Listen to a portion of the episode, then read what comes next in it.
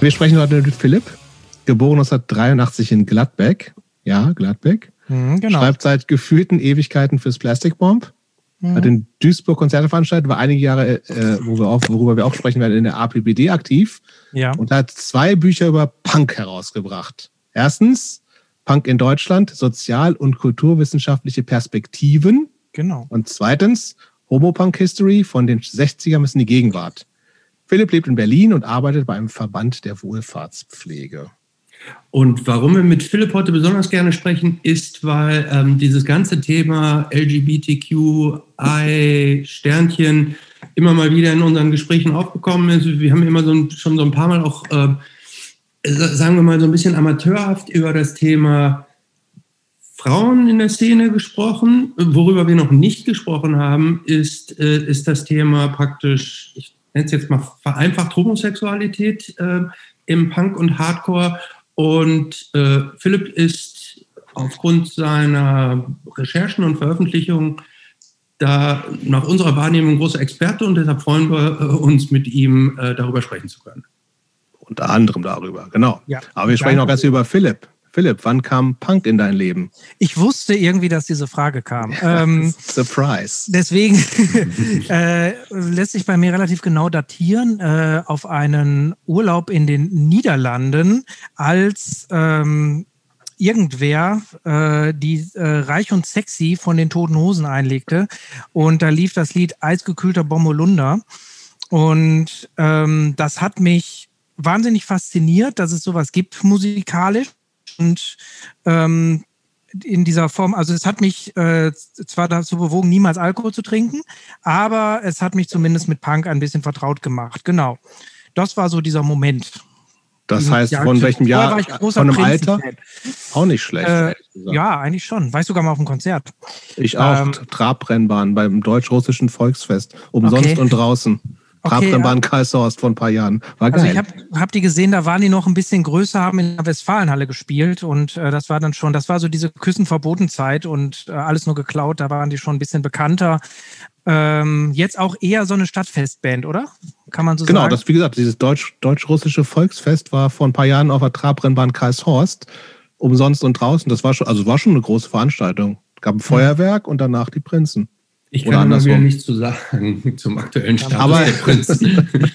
ähm, Toten Hosen, reich und sexy, von welchem Alter bei dir sprechen wir? Ähm, ich habe auch überlegt, das dürfte elf gewesen sein. Das war relativ in der Zeit, wo es auch rauskam.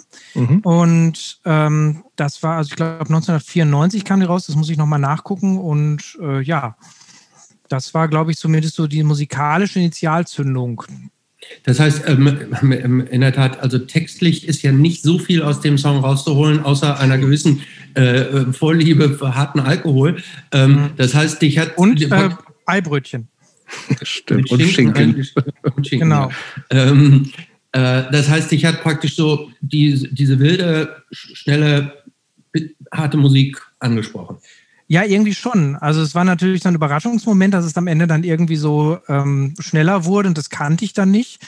Und äh, dass das, ich glaube, deswegen ist das so hängen geblieben. Und äh, die anderen Songs haben mich irgendwie so im ersten Moment auch gar nicht so interessiert. Das hat sich dann auch in Bezug auf die Toten Hosen nicht mehr so viel geändert die letzten Jahre. Ähm, aber war eine wichtige Initialzündung. Ja, aber dann ging es ja irgendwie weiter. Du bist ja jetzt nicht dabei stehen geblieben. Ähm, wann hast du für dich so ein bisschen definiert, ich, jetzt bin ich auch Punk? Also und, und was, was waren so da so Bands, wenn wir jetzt eher so in, in den Underground gehen? Wie schnell ging das? War es so, sofort so?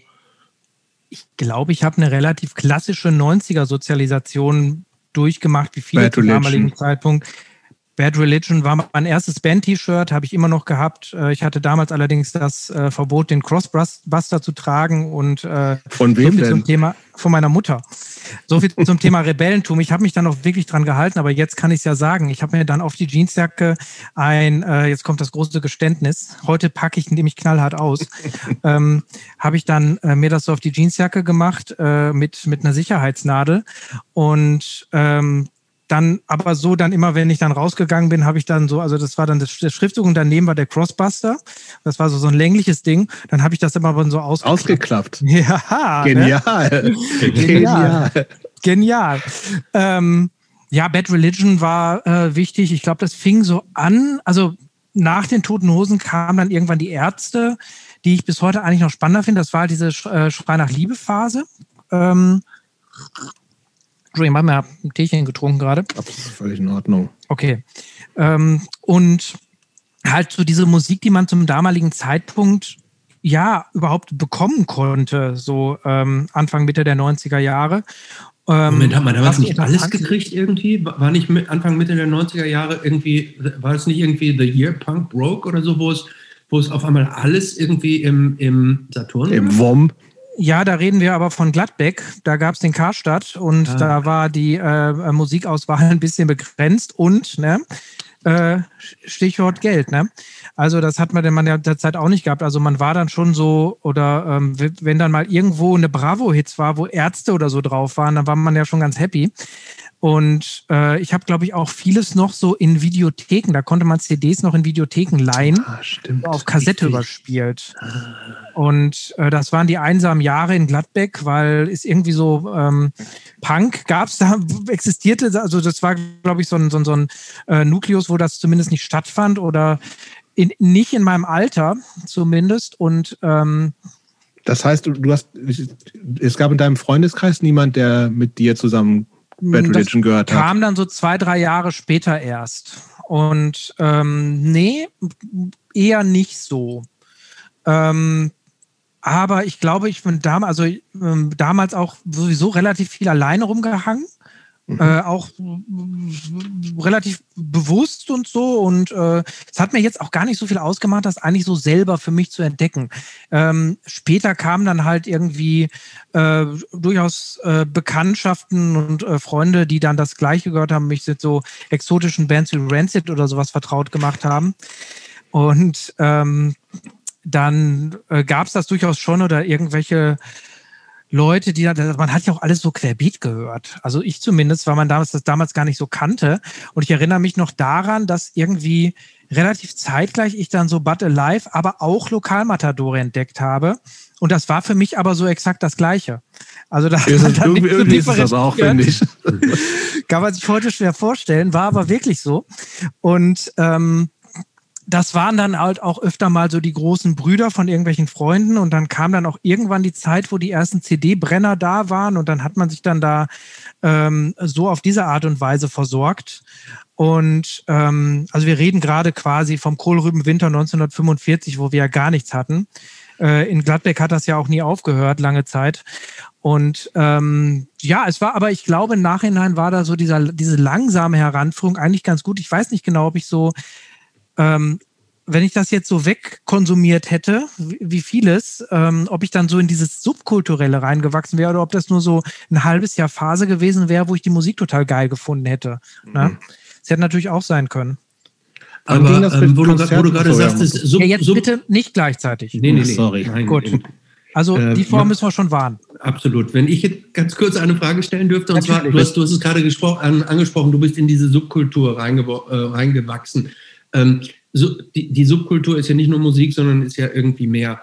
Ähm, das heißt, bist du dann irgendwann auch, äh, du hast ja schon eben gesagt, praktisch irgendwie Eisgekulter Bommerlunder, da war inhaltlich jetzt noch nicht so viel. Ähm, dann ist es, Bad Religion ist jetzt ja schon eine deutlich inhaltsschwerere Band. Ja, habe ich aber nichts verstanden.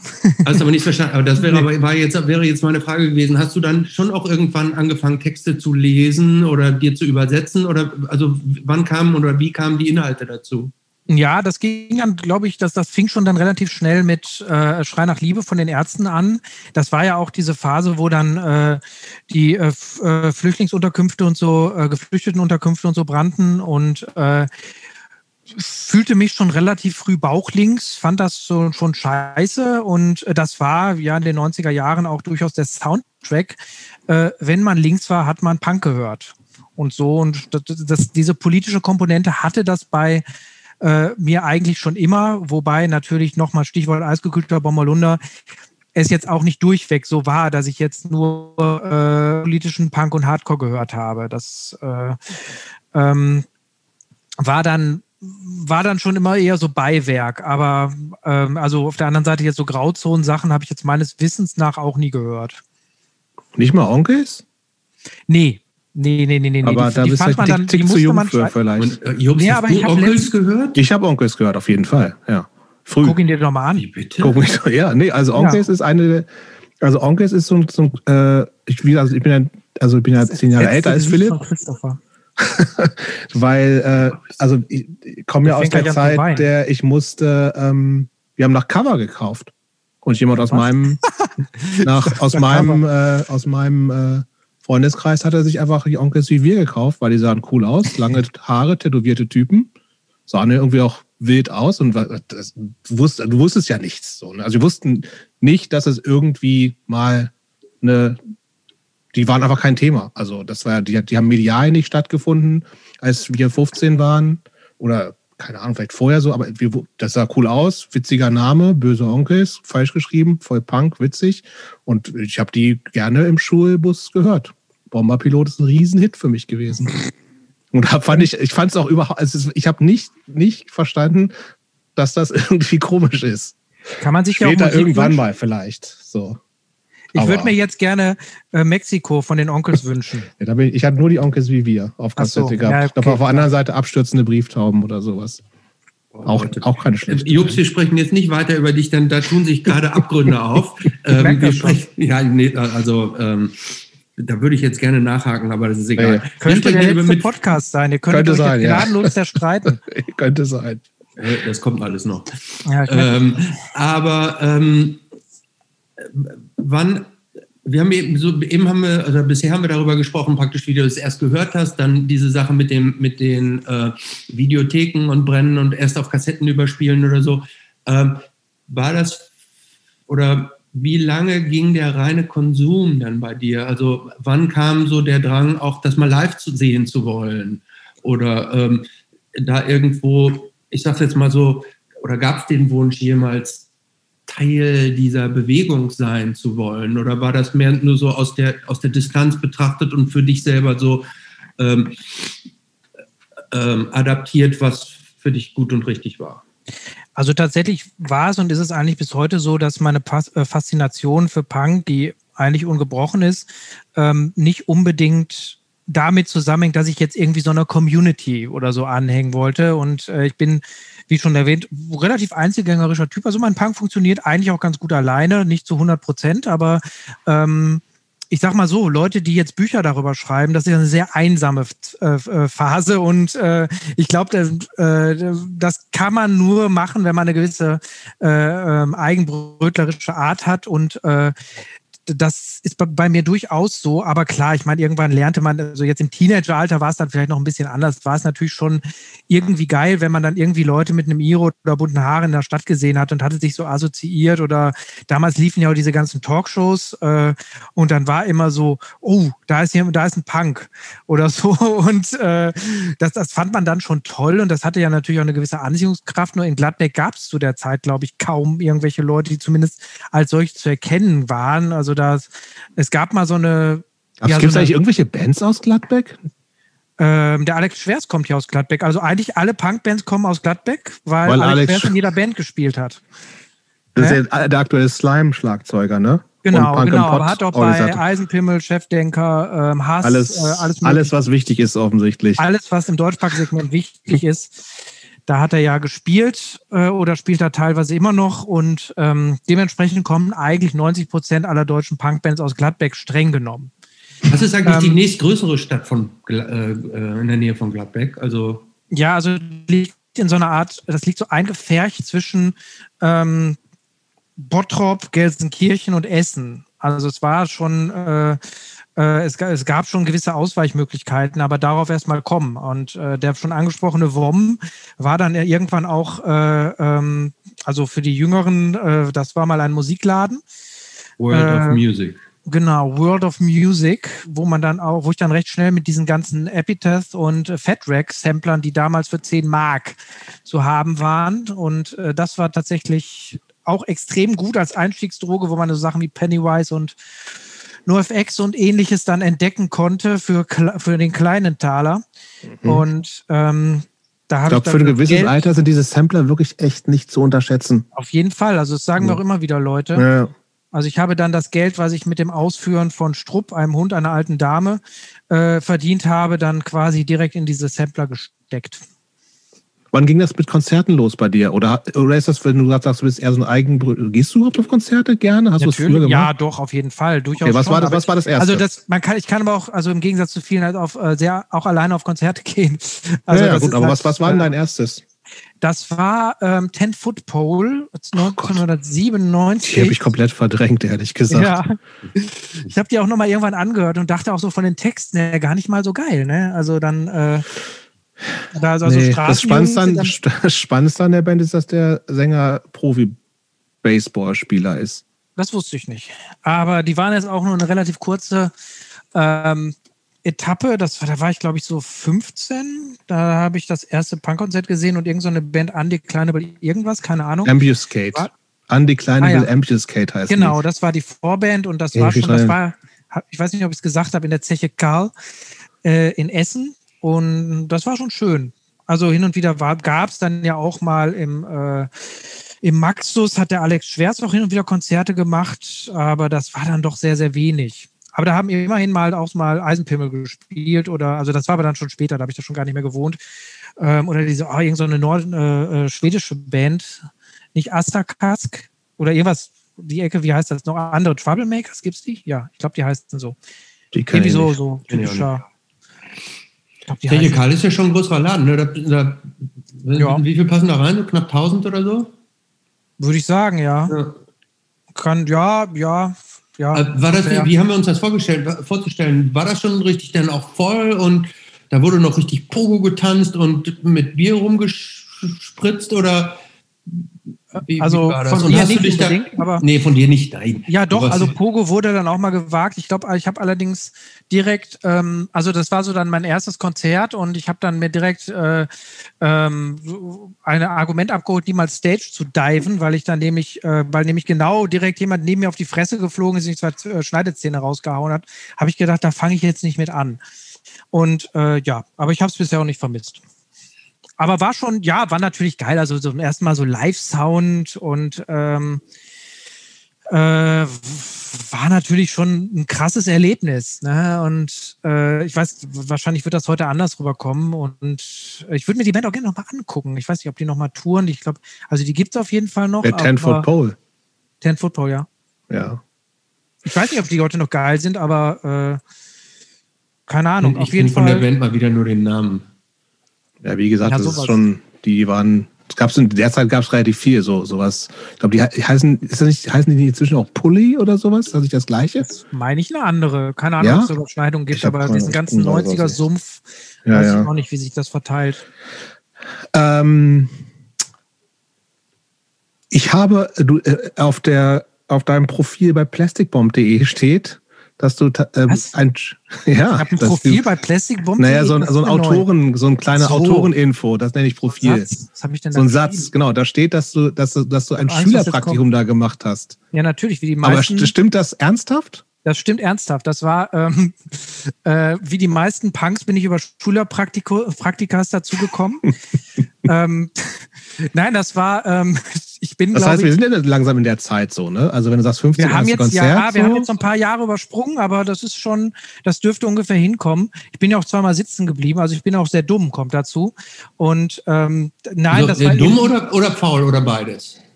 Ähm, das müsst ihr entscheiden. Ja, also, ja... ja und das werden wir am Ende des, also am Ende können die Zuschauer gerne in der, wir Zuhörer okay. abstimmen. Dann halten, lassen wir das ja an dieser Stelle offen, aber wir machen einen kleinen Pin ran. Genau. Also, das können die, bitte macht da so eine, so eine Story, wo ihr dann, ja. äh, wo die Leute entscheiden, ist Philipp dumm, dumm oder, oder, faul. oder faul. Aber oder nur die beiden Auswahlmöglichkeiten. Okay. Und dann wird geklagt. Ich habe einen guten Medienanwalt, aber ist eine andere Sache. Nee, auf jeden Fall Plastic Bomb, das war, ähm, ich hatte, ich bin, glaube ich, in der elften sitzen geblieben, was man erstmal hinkriegen muss, weil die elfte war zumindest damals nach NRW-Kriterien, ähm, hat man die so mitgenommen und äh, dann musste ich zweimal Praktikum machen. Ich hab, äh, ich, ich glaube, ich weiß jetzt nicht, ob das erste oder zweite war. Ich habe eins habe ich bei der SPD Gladbeck gemacht und eins bei Plastic Bomb, was ungefähr das gleiche ist. Ähm, nein, auf jeden Fall äh, hatte ich da eigentlich nicht so richtig, also es war halt so irgendwie ähm, ähm, nach, nach minimalem Aufwand.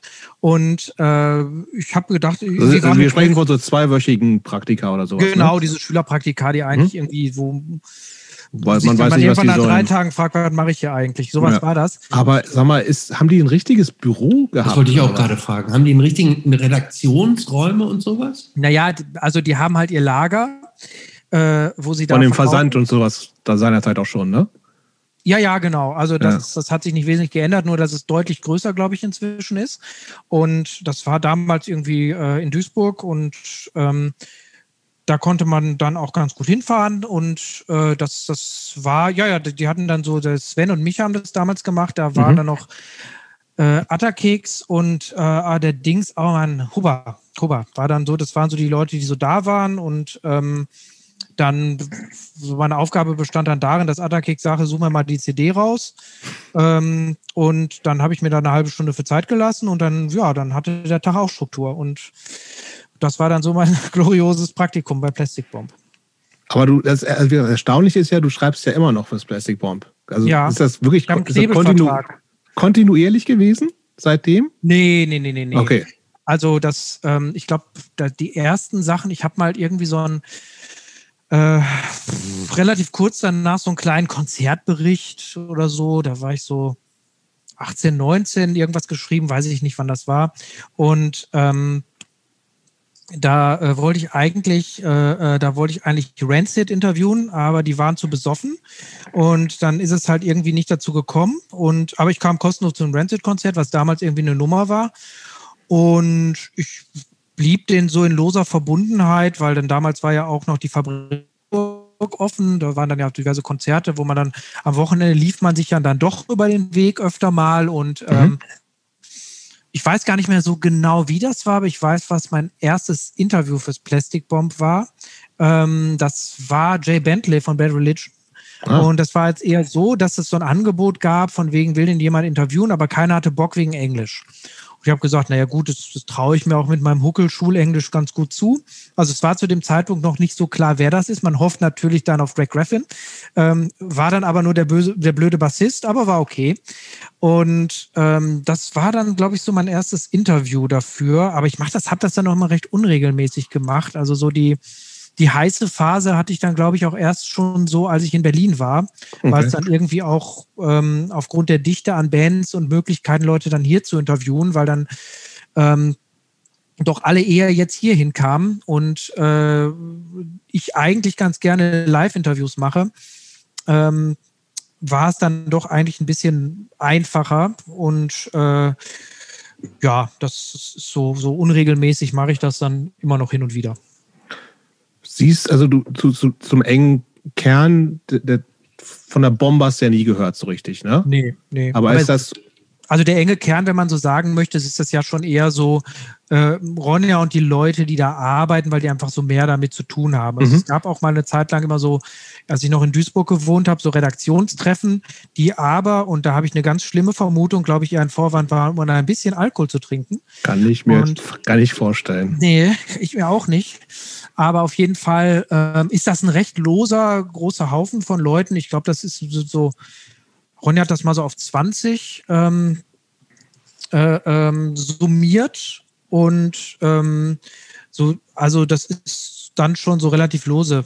Also ja, eigentlich ist es so, dass ich dann so sage, äh, ich möchte da irgendwas äh, machen, passt das noch ins Heft? Und dann sagt sie, meistens passt ins Heft oder manchmal sagt sie auch, äh, könnte knapp werden, machst auch online, sage ich ja, kein Problem. Und äh, dann kann Aber ich das, das einfach Die machen. Struktur ist ja auch so, irgendwie jeder und jede macht, worauf er oder sie Bock hat, ne? Ja, ja.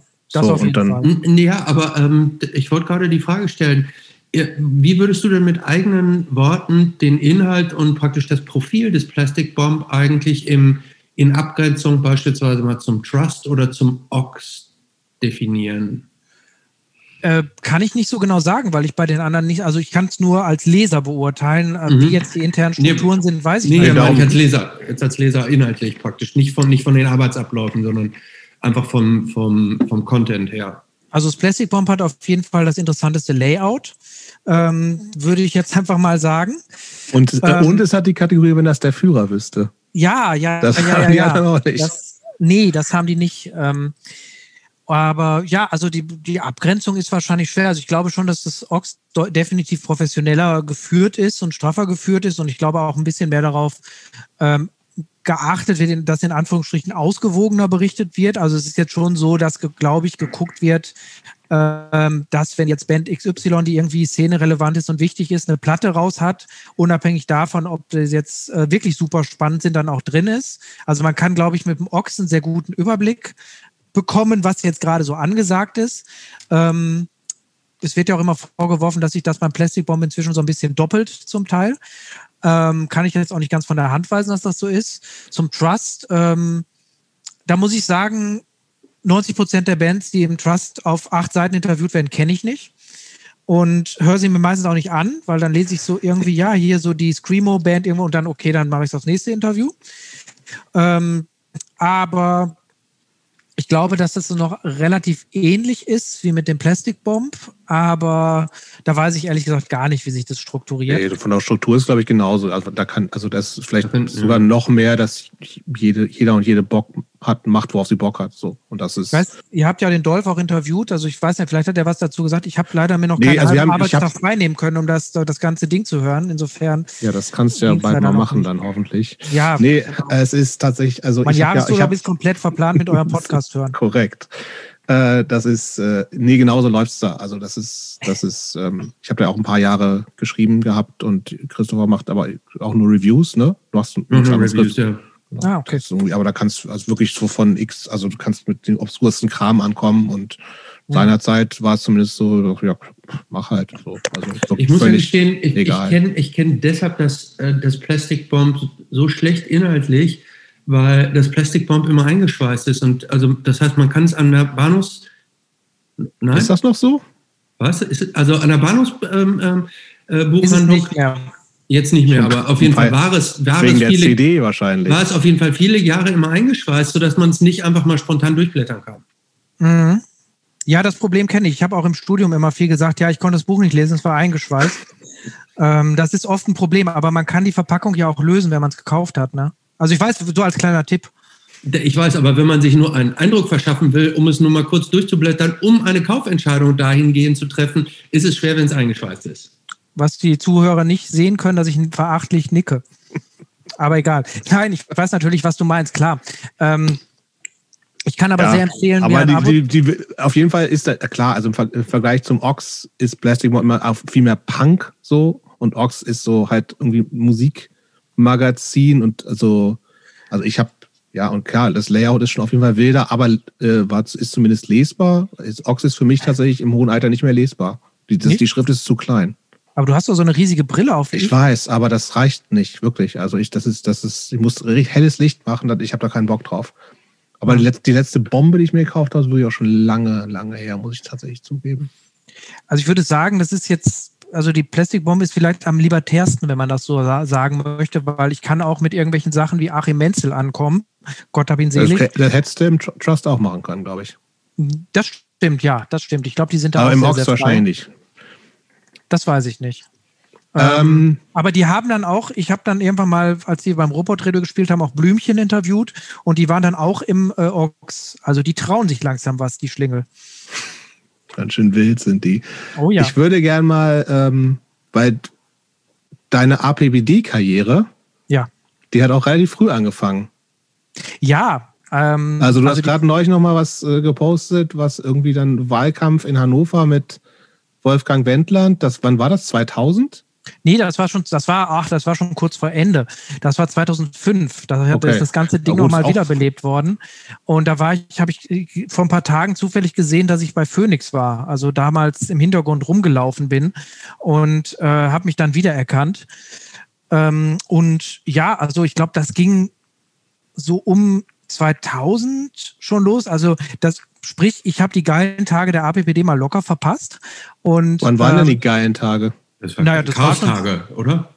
Ja, schon 97, 98 zur Bundes, okay. also erst zur Hamburger Bürgerschaftswahl 97 und dann 98 zur Bundestagswahl. Ähm, da ging natürlich das meiste und es hat sich dann ja auch irgendwann aufgelöst und ähm, ich. Aber das war äh, die Zeit noch vor der offiziellen Auflösung, weil ich war natürlich auch Mitglied, logischerweise. Natürlich.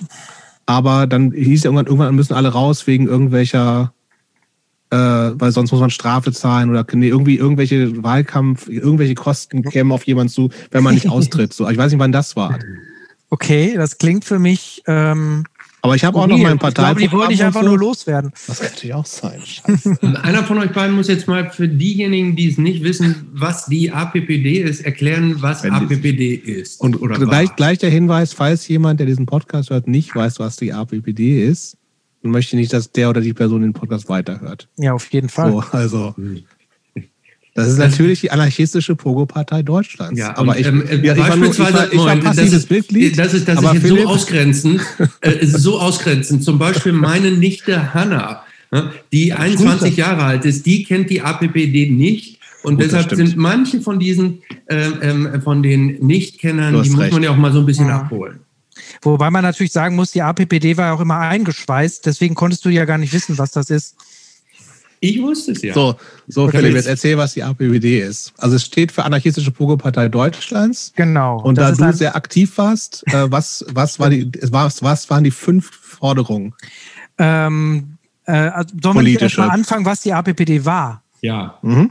Besser, ja, die wurde, glaube ich, 1981 in Hannover gegründet. Äh, damals als Spaßpartei und ähm, war, glaube ich, lange Zeit, also jetzt äh, existierte zumindest nach dem Parteiengesetz nicht als reale Partei. Das änderte sich dann erst in den 90er Jahren, als ein gewisser Karl Nagel, den einige auch vielleicht noch kennen durften, das Ganze ein bisschen professionalisiert und institutionalisiert hat und es zur Partei des Pöbels und der Sozialschmarotzer umgebaut hat und ähm, die dann auch tatsächlich so weit waren, ähm, genug Struktur zu haben. Man sagt ja dann im Parteienrecht immer über eine gewisse Ernsthaftigkeit verfügten, was bei der APPD besonders ironisch ist. Aber das heißt so, eine Partei muss ernsthaft, also muss ernsthafte Bestrebungen haben. Das heißt, sie muss gewisse Landesverbände haben und gewisse Strukturen wie Vorstände etc. pp. haben. Parteiprogramm natürlich. Parteiprogramm genau, Satzung, Statut, ähm, dass der Bundeswahlleiter oder die Bundeswahlleiterin sagt oder der Landeswahlleiter, die Landeswahlleiterin, ähm, ja, die Partei darf auch bei der Landtags- oder Bundestagswahl oder so antreten. Und ähm, die wesentlichen Forderungen der APPD waren die Balkanisierung Deutschlands, äh, die Rückverdummung der, ähm, der Menschheit, ähm, für das Recht auf Arbeitslosigkeit bei vollem Lohnausgleich. Und äh, das waren doch die drei Forderungen, oder? Es gab noch ein paar kleinere Quatschkram-Dinger, ja, glaube ich. Ja, ja, also die APPD hatte als ganz normale Partei natürlich auch ein Programm mit verschiedensten Sachen drin. Ich glaube auch so wie die Abschaffung der Polizei und so, Gesundheit. Danke. Ähm, und ähnliches. Und das fand ich damals ein sehr attraktives politisches Angebot und fand es aber sehr traurig, dass im Prinzip das schon ein bisschen vorbei war. Und dann hat sich aber irgendwie gab es 2001 nochmal die Initiative, diese Partei nochmal neu zu gründen. Das ging dann von den Münchnern aus, Peter Seifert und ein paar Leute, Tasso Obermanns, der glaube ich inzwischen verstorben ist. Und ähm, da bin ich dann auch so nach München zum Parteitag gefahren und ähm, habe dann mehr oder weniger in NRW ein bisschen das, äh, das, den Stab übernommen, dort den Landesverband neu zu gründen. Bin damals dann auf Wolfgang Wendland zugegangen und äh, das tatsächlich weiß ich das noch, das war bei den nicht so berühmt gewordenen Chaos-Tagen 2001 in Dortmund. Sah ich ihn und habe ihn so mehr oder weniger gefragt: Hallo, du bist doch Wölfi von den Kassierern. Hast du Lust, mit mir die APPD in NRW neu zu gründen? Und ähm, da war er erst nicht so aufgeschlossen, aber ich konnte ihn dann überzeugen ja, das, dann haben wir das so ein bisschen gemacht und so Demos angemeldet und äh, auch einmal versucht, bei einer Landtagswahl mitzumachen, was dann aber äh, an den Unterschriften scheiterte, weil wir, glaube ich, nur so 800 von 2000 äh, nötigen hatten. Und aber was war denn eigentlich deine, also wie gesagt, du hast gesagt, die, die, die besten Tage waren vorbei, so mhm. schon, ne?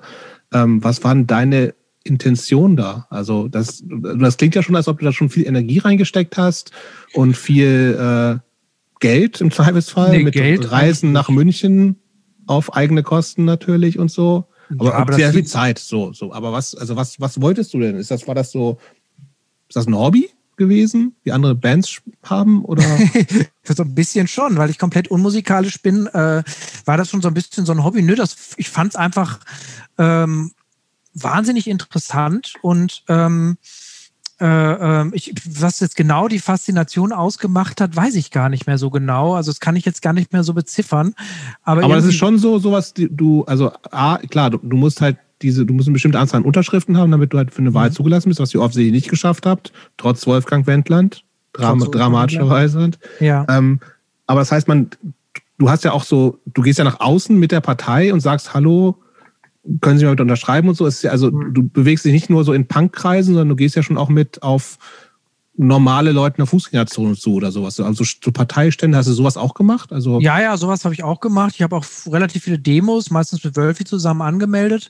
Und das war eigentlich immer ein großer Spaß. Also dieses Demo-Ding äh, war eigentlich immer der größte Spaß. Ich muss sagen. Ähm, du warst jung, ne? Hm, so Anfang 20, Anfang bis Mitte 20. Jung. Und äh, das, das, ich habe irgendwie auch wahnsinnig viel gelernt, absurderweise. Also ich glaube, vieles von dem, was ich damals gelernt habe, konnte ich dann in meinem späteren Leben noch sehr gut verwenden. Und ich glaube, indirekt hat mich so, sogar die APPD meinen ersten Job verschafft, aber das äh, äh, weiß ich gar nicht genau. Da kommen wir vielleicht nachher nochmal drauf. Und ähm, das, also es war halt vergleichsweise wenig Aufwand. Also Geld habe ich da eigentlich nicht investiert. Ich glaube, ich habe mal die Webseite angemeldet. Also das waren so die Fixkosten von einem, damals noch ein paar Euro beim D-Mark im Monat. Nee, das waren schon Euro. Äh, Im Monat war das eigentlich relativ überschaubar. Aber ist das, also wie ich, also ich habe das irgendwie aus Fun seinerzeit total gemacht, so, ne? Ja. Aber es hatte, es hat das wusste natürlich niemand. Also klar habe ich dann meinen kleinen Parteiausweis gehabt und mein das Parteibuch, was ich, das ja. war wirklich so ein kleines A, A6 Heftchen, was aber richtig relativ dick war und so. Mhm. Ähm, aber wenn man damit nach, wie gesagt, in, in die Öffentlichkeit tritt, Demos anmeldet und so, mhm. ne? Also das heißt, also was, was, was gab es denn überhaupt für Reaktionen drauf? Also, weil das ja schon so, die Leute, das ist ja irgendwie haben es wahrscheinlich viele Leute geschneit, dass es nicht so super ernst ist, so, aber gab mhm. es irgendwie Reaktionen oder haben euch irgendwelche Omas und Opas mit Handtaschen verprügelt, weil ihr so bescheuert wart? Oder gab es also überhaupt hab, Reaktionen? Mh, mm, naja, also viele dieser Aktionen haben wir ja mehr oder weniger so für uns gemacht. Und äh, ich kann mich jetzt nicht an krasse Reaktionen erinnern, um ehrlich zu sein. Also ich glaube. Oder ist das, ist das Rheinland äh, einfach so immer im Karnevalsmodus, dass die das alles geil fanden. Wahrscheinlich. Kann ja sein. Nee, also ähm, ich weiß das jetzt gar nicht mehr. Also so öffentliche Reaktionen gab es jetzt eigentlich gar nicht. So richtig. Okay. Also wir haben dann so, so, wenn wir dann so mit, weiß ich nicht, so im Schnitt kamen dann bei solchen Kundgebungen oder Demonstrationen so 50 Punks und die hingen dann so meistens in der Bochumer Innenstadt oder sowas rum. Und äh, ich glaube, das hat sich jetzt von, von normalen Punktreffen unter Polizeibewachung eigentlich nicht wirklich unterschieden. Okay. Nur, dass wir es offiziell angemeldet hatten als Kundgebung. Ähm, insofern ich habe mich jetzt damals nicht als Person der Öffentlichkeit gesehen oder mhm. sowas in der Art und mich da jetzt auch gar nicht so exponiert, dass ich jetzt irgendwie medial Aufmerksamkeit oder so gesucht habe. Ich glaube, ich habe mal für eine Schülerzeitung ein Interview gegeben. Das war es dann aber auch an meinen äh, pogo-anarchistischen Öffentlichkeitsarbeitsentwicklungen. Ähm, ja, ich wollte gerade fragen, denn ähm, so ein, das klingt zumindest ein bisschen widersprüchlich zu der eigenbrötlich dem Eigenbrötlertum, von dem du mhm. ursprünglich sprachst. Ne? Also wenn man praktisch so eine Partei macht, das klingt für mich schon stark nach irgendwie, dass man mit Menschen sprechen, sich austauschen, nach außen gehen. Also ähm, ja, also ich glaube, Eigentum, Eigenbrötlertum, du sollst jetzt nicht mit kompletter Soziopathie äh, verwechseln. Also so ist es bei mir jetzt auch nicht. Also ich kann das schon, aber also ich meine damit eher so, ich kann gut alleine sein, was mir jetzt auch in der Corona-Zeit ganz eigentlich ganz äh, gut zurechtkommt gerade. Ähm, nee, das natürlich schon. Also ich kann durchaus äh, im, im, Team arbeiten, interagieren oder so. Also das könnte ich die ganzen diversen beruflichen Stationen, die ich bisher hatte, ja auch nicht machen. Also so ist es ja nicht. Aber ich, äh, ich muss das nicht haben, sage ich. Also das bezog sich eher so darauf, ob ich jetzt irgendwie, wenn ich jetzt auf einem Konzert bin, äh, manchen ist das ja, zumindest habe ich das Gefühl, wichtig, dass sie da irgendwie 50 Leute kennen und äh, dann erstmal so dieses Smalltalk. Das hat mich jetzt nie so wirklich interessiert. Mir reicht das so, äh, wenn ich da versprungen, also wenn ich den Jobs jetzt sehe, dann nicke ich meistens einmal zu. Das stimmt. Und, ja. Und ähm, halte mich dann nicht groß an menschlichen Interaktionen auf oder sowas in der Art. Ähm, aber also das, das, das geht durchaus schon. Das war ja auch ein überschaubarer Kreis an Leuten, mit denen wir das gemacht haben. Ähm, also und der Aufwand war ja, wie gesagt, relativ gering. Also wir mussten, glaube ich, mal für die Landtagswahl, mussten wir ähm, äh, äh, mal so einen Parteitag, das haben wir dann bei Wolfgang in der Wohnung gemacht, äh, durchführen, aber auch so richtig mit Einladungen und so. Man muss das ja nachweisen, dass das alles offiziell ist. Es war tatsächlich da auch kein Beschiss. Also das war dann auch ernsthaft. Ähm, und ähm, das war so, da war dann ein so ein Typ, wo es total offensichtlich war, dass das irgendwie vom Staatsschutz oder so war.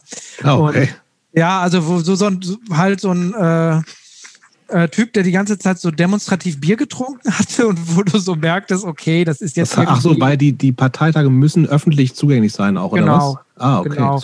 Ja, also Mitglieder öffentlich. Also es kann sein, okay. ich weiß es gar nicht genau, ob, da, ob das jetzt irgendwie kontrolliert wurde, aber du musst ja halt schon so Sachen machen wie einen Vorstand wählen und mhm. irgendwie mhm. äh, beschließen, dass du jetzt bei dieser Landtagswahl antrittst in dem Fall und äh, das war, das, das, das, das, das ist alles überschaubar und machbar gewesen. Das war ein relativ kleiner Kreis. Also wir mussten jetzt uns nicht auf irgendwelchen äh, riesigen Parteitagen rechtfertigen oder sowas in der Art.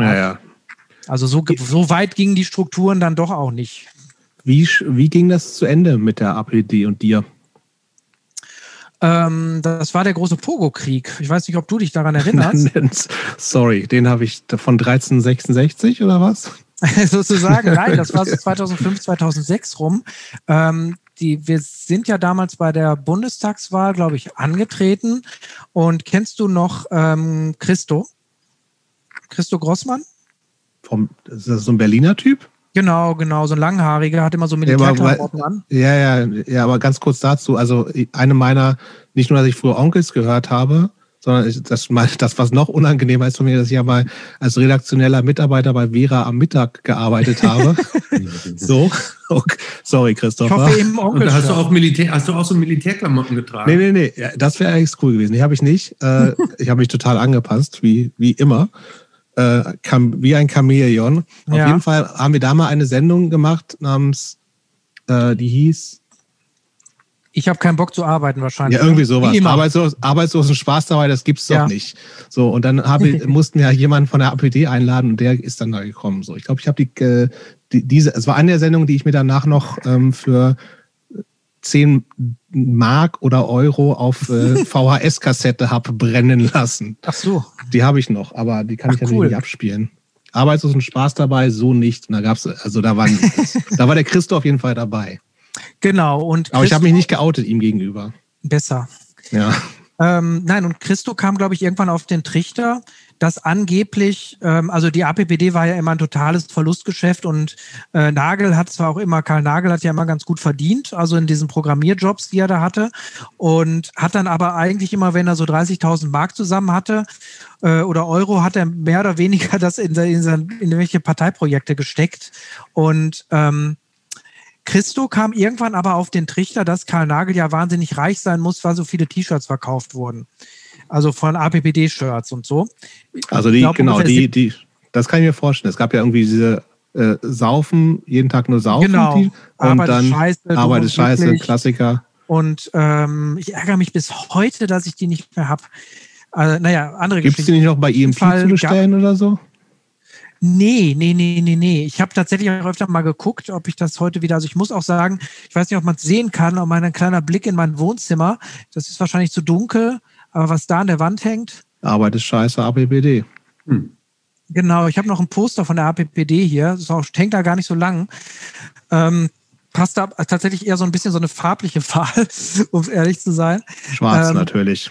Schwarz, weißer Schrift und das passt so zu dieser äh, bin ja Hobby-Inneneinrichter, äh, passt irgendwie ganz gut.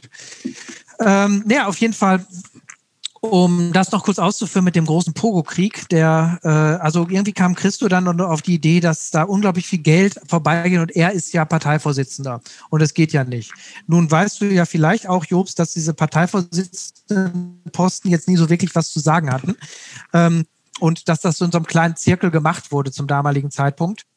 Ähm, und der hatte, also irgendwie gab es dann irgendwelche, genau, und äh, er wollte dann einklagen, dass Karl Nagel ihm äh, die Domain appd.de überschreibt und hat dann auch direkt einen Anwalt eingeschaltet. Und wenn er das nicht tut, müsste er äh, 250.000 Euro zahlen. Und ab da, ja, und das war dann so, wo man dann so dachte, okay, irgendwie ist es nicht mehr so lustig. Kein Spaß. Nee, ist kein es Spaß. Es ist kein Spaß mehr. Das war aber so völlig ernsthaft. Und äh, ähm, dann wurde im Zuge dessen, um sozusagen das Pogo-anarchistische Erbe gegen den Realo-Flügel zu verteidigen, die Pogo-Partei kurzzeitig gegründet. Äh, um Karl Nagel und also viele Leute sind dann da eigentlich auch, inklusive mir, kurzzeitig noch für ein Jahr rübergewandert und haben sich dann ähm, und haben sich dann solidarisiert so ein bisschen mit äh, Karl Nagel und der, der, der sozusagen der Aktivistenklicke drumherum. Und ähm, naja, dann gab es halt noch ein bisschen die Pogo-Partei. Ähm, und ähm, ja, das, das war dann, äh, das, die ist ja noch bei der bei irgendeiner Bürgerschaftswahl in Hamburg mal angetreten und wir haben dann noch so ein paar kleinere Aktionen gemacht. Da war das Ding dann aber auch ein bisschen durch, weil klar, ich meine, wenn jetzt irgendwie Anwaltsscheiße da gemacht wird, ähm, da hat dann auch kein Mensch mehr Bock drauf und ich glaube, das hat sich dann da gab es noch so einen ganz irren Typen aus Süddeutschland, der das dann äh, retten wollte und dann aber irgendwie auch auf den T-Shirt-Verkauf scharf war, also sozusagen auf dieses Narrativ reingefallen ist. Äh, war alles auch so ein bisschen irre und alles auch so ein bisschen unangenehm am Ende. Ja, und so. ähm, dann war das Ding dann halt auch durch. Und ich glaube, es gab bisher auch keine größeren Ambitionen, das neu zu beleben. Und ich glaube, das wird jetzt auch gar nicht mehr funktionieren. Ich meine, inzwischen ist ja sogar die, äh, die, die Partei, die Partei durch. Und, ähm, ich habe mich so ein bisschen gefragt, ist, ist, ist, ist wie, wie, wie viel Parallelen siehst du da eigentlich? Naja, ist, es gab ist, direkt. Es gab ist die Partei einfach Partei, also eine Partei, das gleiche nur ohne Punk?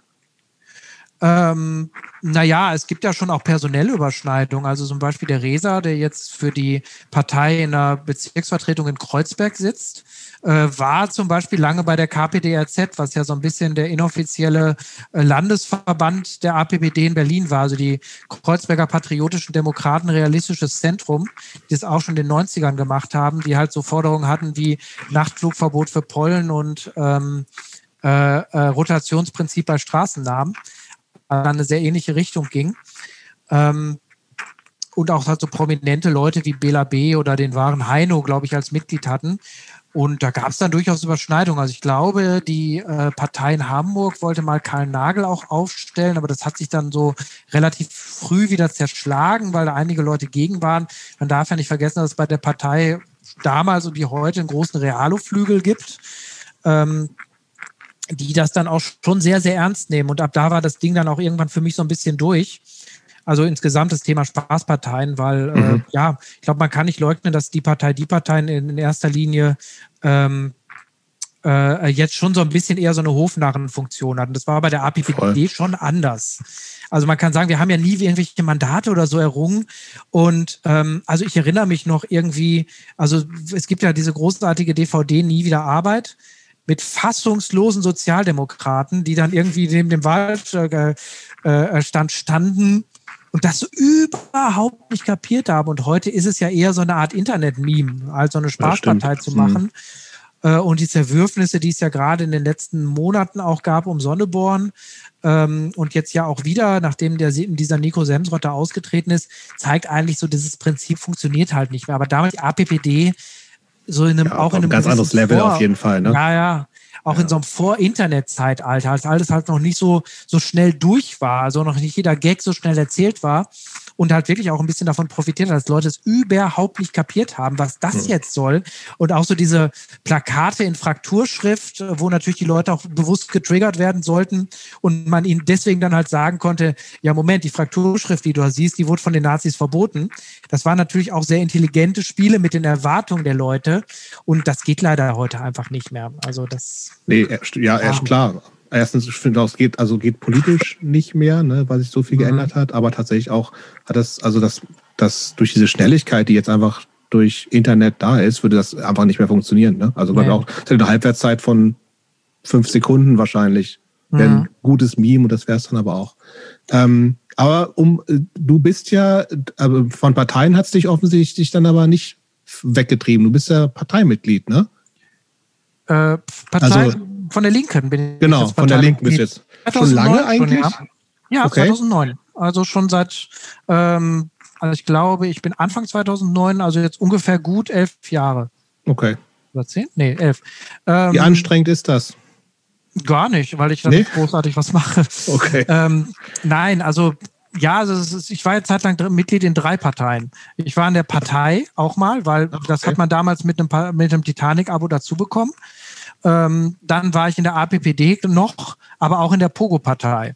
Mhm. Also eine Zeit lang war ich mal in drei Parteien und ähm, das hat sich, glaube ich, so mit Beginn meines Studiums irgendwie so ein bisschen zerschlagen.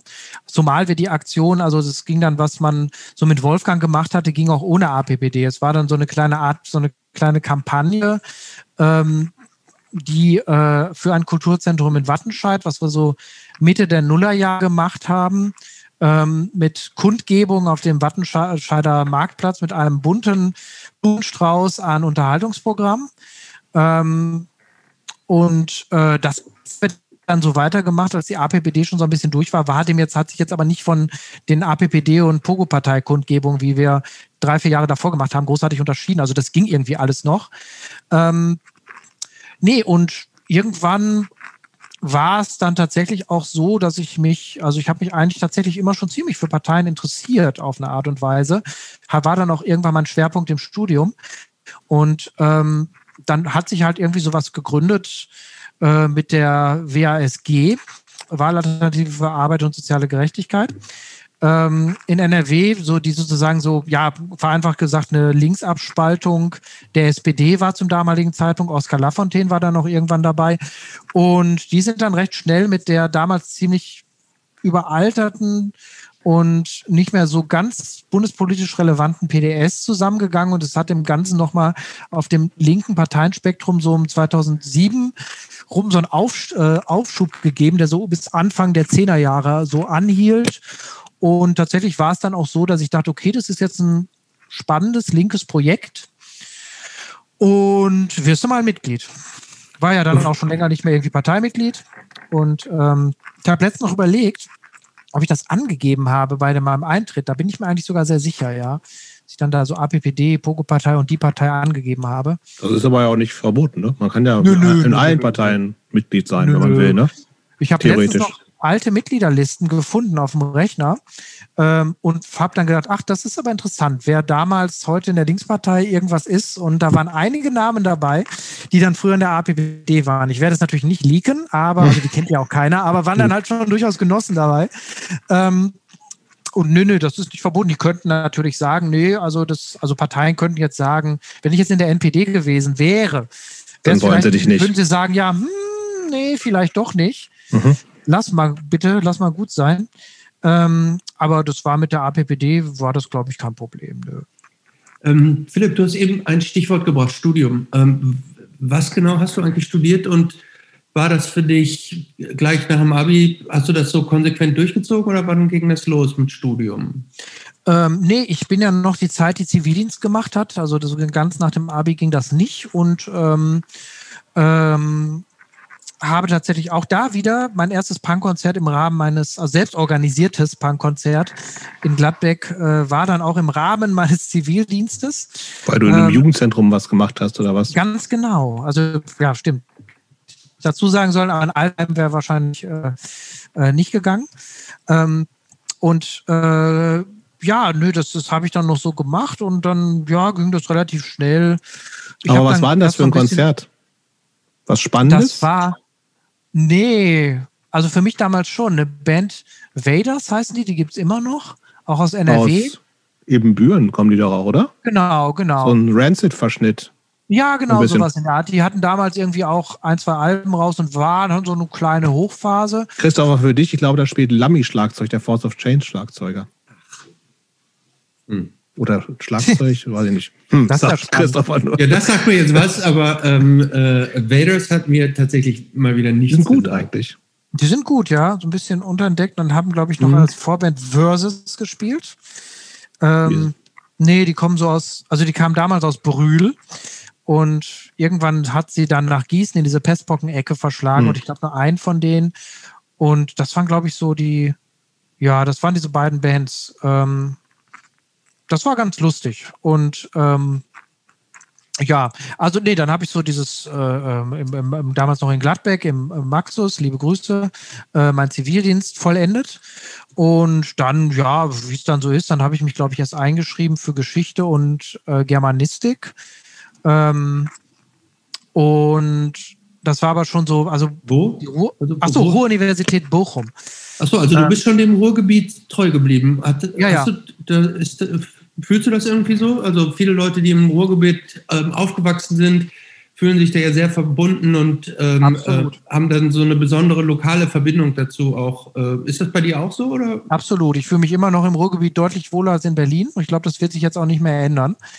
Ähm, naja, auf jeden Fall habe ich dann da studiert äh, also erstmal so irgendwie so eingeschrieben für ein paar Sachen. Dann habe ich auch noch ganze drei Stunden Geografie studiert. Das heißt, ich bin in der zweiten Hälfte der Einführungsveranstaltung nicht mehr wiedergekommen, weil ich dachte, dass das, äh, das äh, ist nicht das.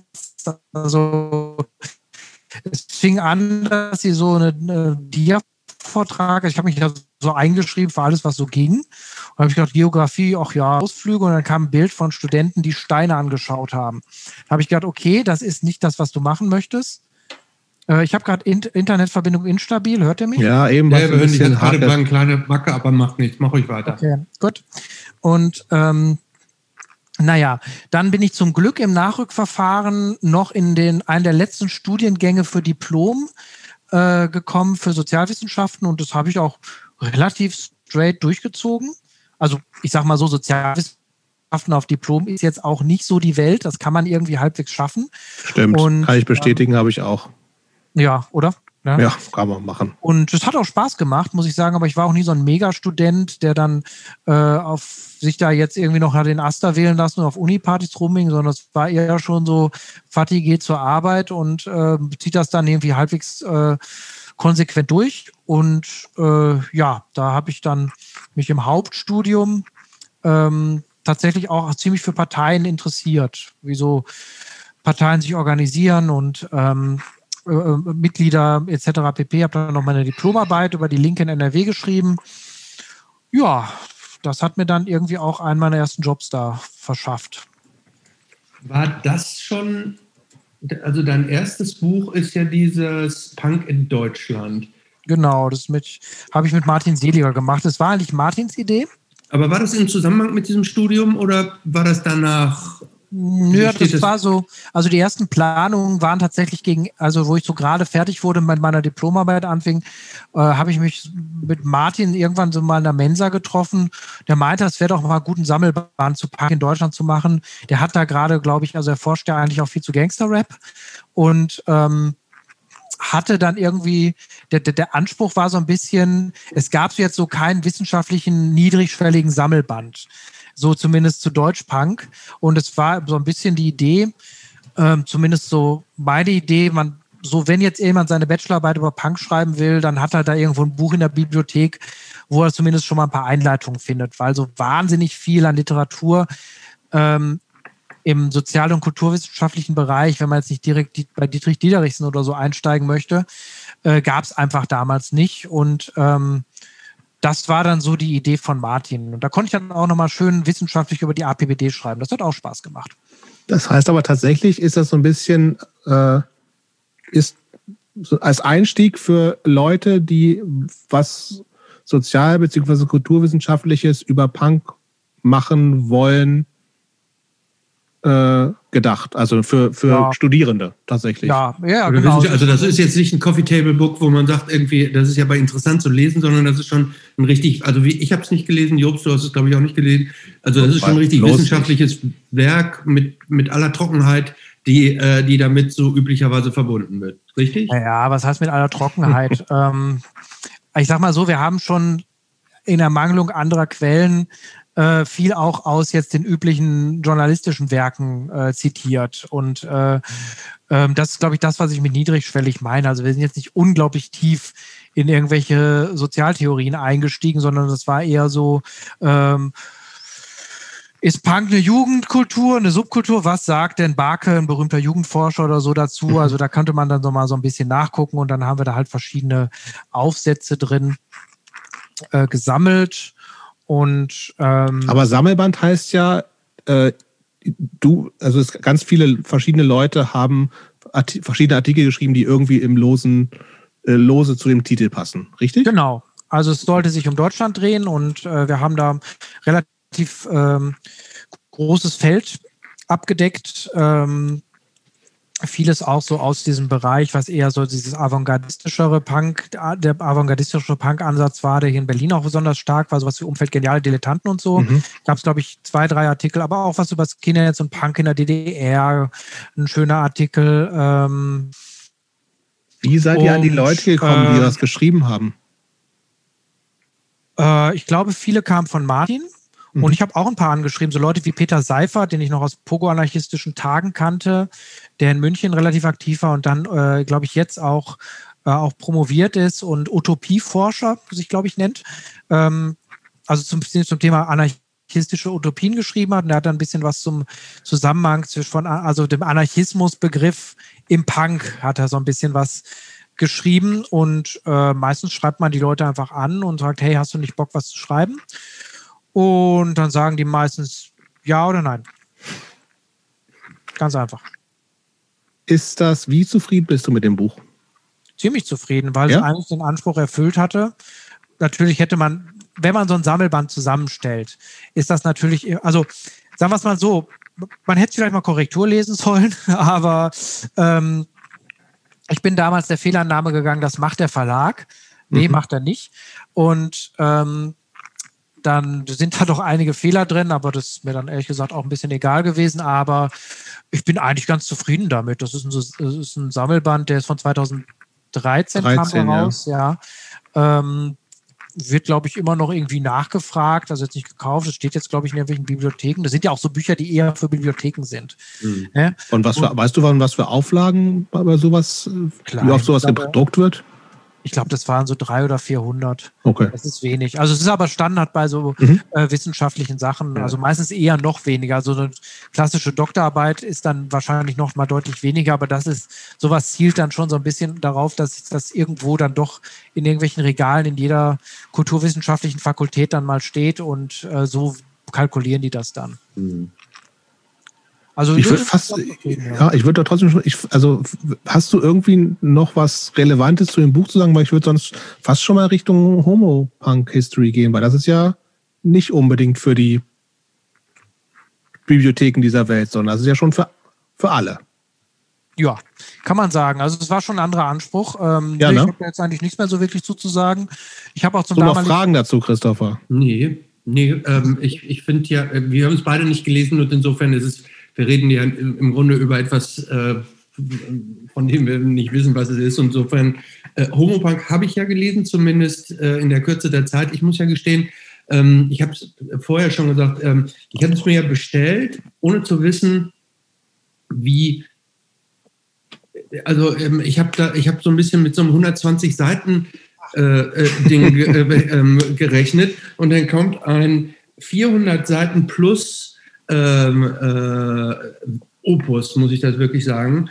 Äh, und ähm, ich war, und das kam erst letzten Donnerstag, das heißt, ich hatte nicht die Zeit, jedes Wort zu lesen, sondern ich habe äh, quasi quer, musste so ein bisschen quer lesen und ich habe praktisch die Kapitel äh, intensiver gelesen, ähm, die ähm, mich mich persönlich so interessiert haben. Ich muss tatsächlich sagen, bevor wir da einsteigen, ich war, war sehr beeindruckt vom Buch, ähm, weil ähm, das eigentlich, es heißt Homo Punk History, aber das ist eigentlich viel mehr, als finde ich, als der Titel sagt, weil ähm, es wird im Grunde auch die Punk-Historie relativ intensiv aufgerollt. Es geht im Grunde, ja, es geht um dieses Homo-Thema, aber ich finde, es geht eigentlich um viel mehr.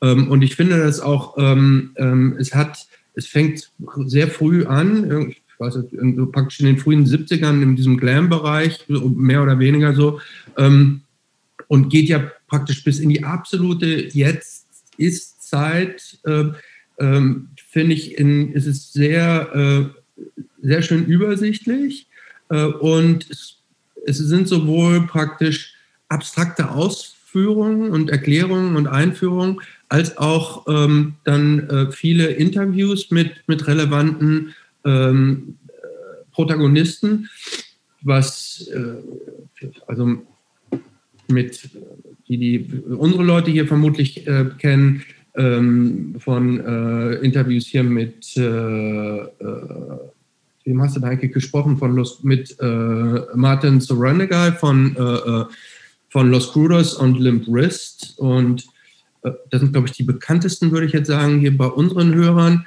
Ähm, von mehr sind auch bekannt, aber das ist also eine Lichtgestalt hat in Hardcore-Welt. Ähm, ich fand auch hier, ich fand es auch schön, dass du hier so eine, aus meiner Sicht eine kleine, aber tolle Band wie Anticorpus, ähm, äh, eine brasilianische, rein, nur Frauen sind das, glaube ich, die da mit, oder haben die auch einen Mann? Nee, nur Frauen sind so. Ähm, eine brasilianische Band, die nach Berlin ähm, ähm, umgesiedelt sind und sehr stark äh, auch in dieser, in dieser, ich nenne es mal Bewegung, diese ähm, erstmal Frage an dich, Philipp. Wie ist jetzt eigentlich die korrekte Aussprache? LGBTQI Sternchen oder also wie, wie, was, was ist die korrekt, wie, wie spricht man es eigentlich korrekt aus? Das ist ja so ein, ich finde es ja so ein bisschen interessant, weil das hat irgendwann angefangen, auch in deinem, auch in deinem, in deinem Buch sprichst du mit irgendjemandem so über die Zeiten von früher und er sagte, diese, dieses Abkürzungsding, das gab es früher noch gar nicht. Das waren früher Homos und Lesben und Transen, so, und das war alles eine Suppe. Und inzwischen hat sich ja diese, hat sich ja, ich nenne es jetzt mal so ein bisschen so, diese Bewegung hat sich ja irgendwie so ausgeweitet, irgendwie in intersexuelle Menschen und Transgender und, und dadurch ist auch dieses LG, das ist irgendwie immer länger geworden und ich, es jetzt mal so ein bisschen irgendwann hat man gemerkt, irgendwie, jetzt hängen wir nicht noch einen Buchstaben dran, sondern wir machen so ein Sternchen, damit sicher ist, dass wir auch gar keinen ausschließen, so ungefähr. Ne? Ja. Ähm, was, ich, was ich ganz sympathisch finde, weil das bedeutet, die Abkürzung wird jetzt vermutlich nicht noch länger, sondern jetzt mit dem Sternchen ist, ist es vielleicht abgeschlossen, aber ist auch egal. Ähm, ähm, die, die, das, das Thema ist aber ja im Grunde, wie und das fand ich sehr spannend in dem Buch, dass, ähm, dass man im Grunde, ich reduziere es jetzt mal so ganz auf ganz klein runter und es, es wird praktisch dem, der Detailreiche und auch, was ich auch sehr schön finde, ist, dass dein Buch alles andere als schwarz-weiß ist, sondern ganz viele Grautöne und eine sehr differenzierte Sichtweise und auch Einordnung hat. Ähm, denn man kann ja so, wenn man mit dem Thema noch nicht so vertraut Du musst mal eine Frage stellen, Christoph. Ich stelle die Frage. Das ist die längste Frage, die mir jemand ja, Wahnsinn. Ja, aber ich muss, ich muss es, ich muss es jetzt, jetzt, ich muss es jetzt einmal so rauslassen. Ich komme nämlich, ich, ich will noch mehr sagen, äh, einfach zur Einleitung, weil ich es interessant finde, wie du, wie du aufzeigst, dass am Anfang im Grunde die Punk-Szene im Grunde in der schwul-lesbischen Szene Unterschlupf gefunden hat. Ne? Dass die nämlich in London in, die, in, diese, äh, in diese queeren Bars reingegangen sind, weil sie da, weil sie da irgendwie, da hat denen keiner was getan. Und das war total eng auch miteinander verbunden, diese, diese Leute. Es waren alles irgendwie Outsider und es war eine große Suppe. Und dass, ähm, dass das im Grunde mit dem Aufkommen von Hardcore, ich, ich versimple es jetzt, dass es da im Grunde alle Abgrenzungen kamen und alles irgendwie eine Härte aufgekommen ist, die auch weniger tolerant war oder zumindest schien. Und dass es mhm. dann irgendwann Queercore gab und dann wurde das wieder alles äh, ähm, so ein bisschen verschoben. Und jetzt kommt die Frage. Oh, ähm, wow.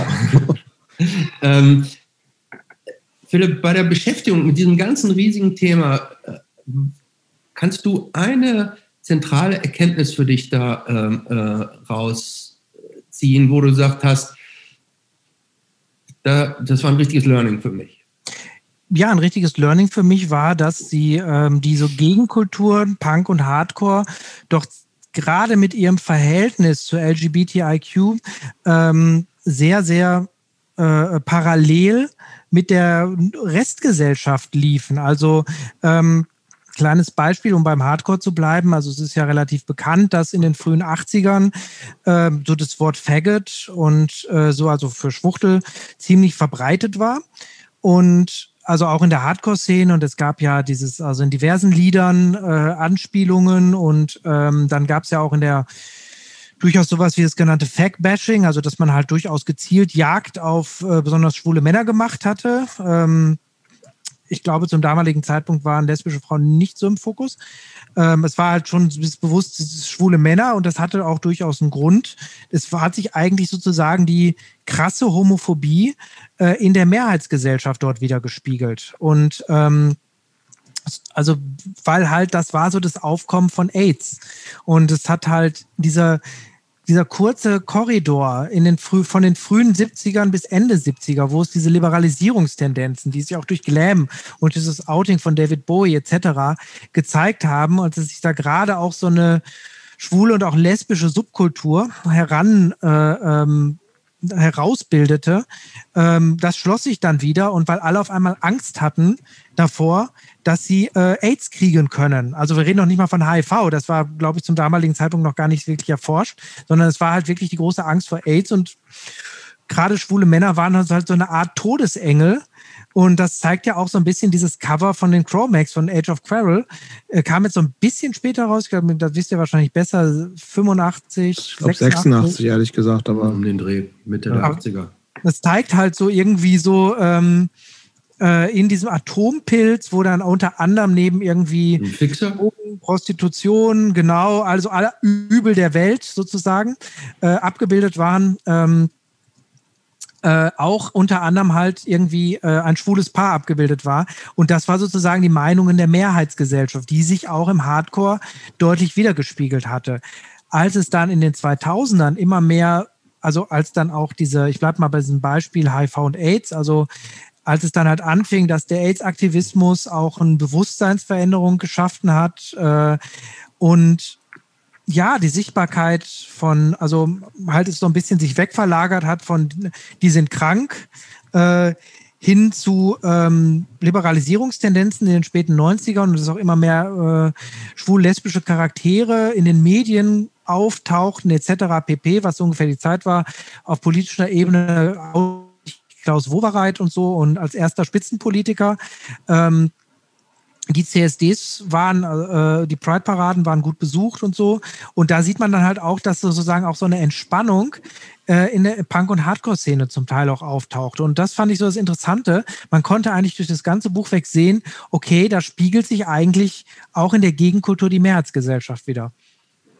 Also, das heißt, Gegenkultur ist gar nicht so gegen, wie sie eigentlich gerne wollen würde? Definitiv. Frage? Absolut nicht. Ähm, du, wie, wie, schlimm ist das eigentlich? Also, ähm, oder jetzt mal, du hast, du, äh, Age of Core hast du angesprochen, es gibt auch irgendwie von einer von Jobs Lieblingsbands, Descendants, sprechen auch, kann auch gerne äh, ähm, ähm homo, homophobe, ja, ja. kann man das überhaupt, also so, ähm, Angry Simones und so, ähm, Bad Brains haben wir äh, auch bekannt irgendwie, dass HR zumindest sich äh, äh, sehr abfällig geäußert hat. Wie darf man solche Menschen noch gut finden? Bin ich jetzt die moralische Instanz, die das ja, ja, okay. ja, ja. Ähm, du, du, bist der Experte. Du musst das jetzt sagen. Darf Jobs noch weiter die Descendants hören? Das darf er, das erlaube ich ihm hiermit yes. offiziell. Auch Bad Brains das ist eine meiner absoluten Lieblingsbands, muss Was? ich sagen. Ja, natürlich. Natürlich. Ja, meine auch, aber ich dachte, ich dachte irgendwie, ich gehe aus diesem Gespräch raus und du sagst, nee Leute, wenn ihr korrekt sein wollt, dürft ihr, müsst ihr diese Bands alle aus eurem Plattenschrank ver, äh, verbannen. Ich, ich, bin doch nicht eure Mutter. Also das müsst ihr dann wirklich Nein, aber wir haben dich jetzt hier schon als moralische Instanz äh, eingekauft. Scheiße, wenn ich das gewusst hätte. Ähm, nee, also ich, wenn du jetzt noch sagst, dass du auch Age of Quarrel im Schrank hast, ne, dann bricht hier für mich eine Welt zusammen. Ich habe die CD irgendwo, ja. Aber nicht mit dem. Ähm, nein, also was heißt. Was heißt moralische Instanz? Ähm, also, das muss im Prinzip natürlich jeder selber entscheiden. Also, ähm, ich denke, dass sich zumindest viele, also ich weiß zum Beispiel von den Bad Brains, dass ich glaube, Daryl Jennifer ähm, irgendwann dann auch mal so distanziert hat äh, davon, das so ein bisschen als Jugendsünde abgetan hat. Ähm, bei Harley Flanagan, der möchte da nicht mehr drauf angesprochen werden, zumindest ist mein letzter Stand. Ähm, viele haben, ich glaube, Descendants haben sich dann auch relativ schnell äh, doch sehr deutlich davon distanziert, auch wie viele andere. Und ähm, ich finde, das muss man auch immer mit einberechnen. Ne? Also, wenn jetzt jemand sagt, das ist für mich so schlimm, ähm, dann würde ich da schon sagen, das ist, äh, ist das okay. Ähm, muss, muss dann jeder selber entscheiden, aber ich gucke dann schon auch immer so mir die ganze Geschichte an. Wie gehen die Leute dann später damit um? Man darf jetzt auch wirklich nicht vergessen, ich glaube, die Descendants waren ja wirklich so 14, 15, als sie ihre ersten Platten gemacht haben oder erste Platte. Ähm, da spielt natürlich auch so ja, eine gewisse Unsicherheit mit dem Thema sicherlich auch noch rein, eine gewisse Identitätsfindung bei diesen Leuten. Ähm, es gibt zum Beispiel auch die Theorie, äh, ich weiß nicht, das ist, glaube ich, eher so auch eher so, so, so, so ein bisschen Effekthascherei. Ich weiß nicht, ob es stimmt, dass gerade in dieser New York Hardcore-Szene sehr viele ähm, äh, äh auch in jungen Jahren sich dann da halt auch auf ein äh, äh Anschaffen gegangen sind. Ähm, keine Ahnung, ob es stimmt. Aber ähm, das sind dann halt auch so soziale Faktoren, die jetzt nicht Homophobie entschuldigen sollen, um Gottes Willen oder sowas, aber die zumindest einiges, ich muss ja mal das Gesamtbild angucken, die zumindest einiges erklären können und äh, äh, sollten. Und äh, von daher, also ich würde jetzt zum Beispiel also so Leute, die dann später im hohen Alter durchgeknallt sind, wie Duane Peters, ähm, da würde ich dann schon sagen, okay, da finde ich es dann gut, wenn so Touren abgesagt werden, wenn er das dann, wenn das jetzt halt irgendwie sehr aktuell ist oder sowas in der Art. Mhm. Ähm, man muss das auch ein bisschen zur jetzigen Zeit immer so ein bisschen messen, ist zumindest mein Ansatz. Hast du mhm. eigentlich, weil ich, ich habe das, also dass ich das Buch gelesen habe, schon ein bisschen länger her, hast du eigentlich auch mal äh, Leute, solche Leute angesprochen auf irgendwie, was habt ihr euch dabei eigentlich gedacht? Kam, ist ja. das war überhaupt Thema im Buch? Ja, und gab es ähm, Reaktionen? Oh, ich überlege gerade, wer das war. Ist ja auch schon zwei Jahre her, dass ich das geschrieben habe. Ähm, boah, nee, hast du mich jetzt gerade erwischt, okay. weiß ich gerade nicht mehr.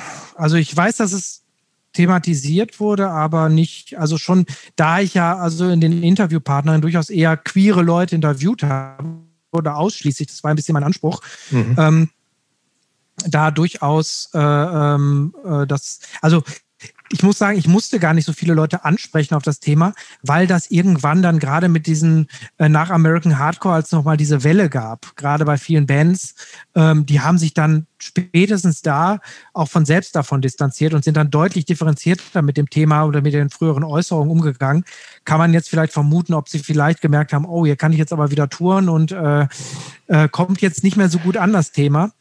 Ähm, ja, aber im Zweifelsfall glaube ich ja schon auch, dass, also, also gerade wenn du sagst, die Leute ja. sind halt einfach 14, 15, 16, so. Ja, klar. Also ich, ich bin froh, dass ich auch in einer, also da nicht, nicht so viele äh, Texte von mir veröffentlicht sind, dass es dann noch kein Social Media gab und was weiß mhm. ich so, weil einfach natürlich ähm, lernen wir alle ja dazu, so, ne? Und das ist schon so, ähm, und Bewusstsein muss sich natürlich auch entwickeln und äh, das ist ja ich, ich Solange das da ist, ist es ja cool so, ne? Mhm. Was ich übrigens von der, von der, von der anderen Seite äh, total interessant fand, es war mir schon bekannt, aber es kam in deinem Buch nochmal deutlicher hervor, nämlich ähm, du äh, berichtest und schreibst über, über Husker Du, die ja mit äh, Bob Mould und Grant Hart äh, zwei, also Bob Mould hat sich relativ spät als, als ja. schwul geoutet, bei äh, Grant Hart weiß man es nicht so genau, aber ähm, wohl auch mal war.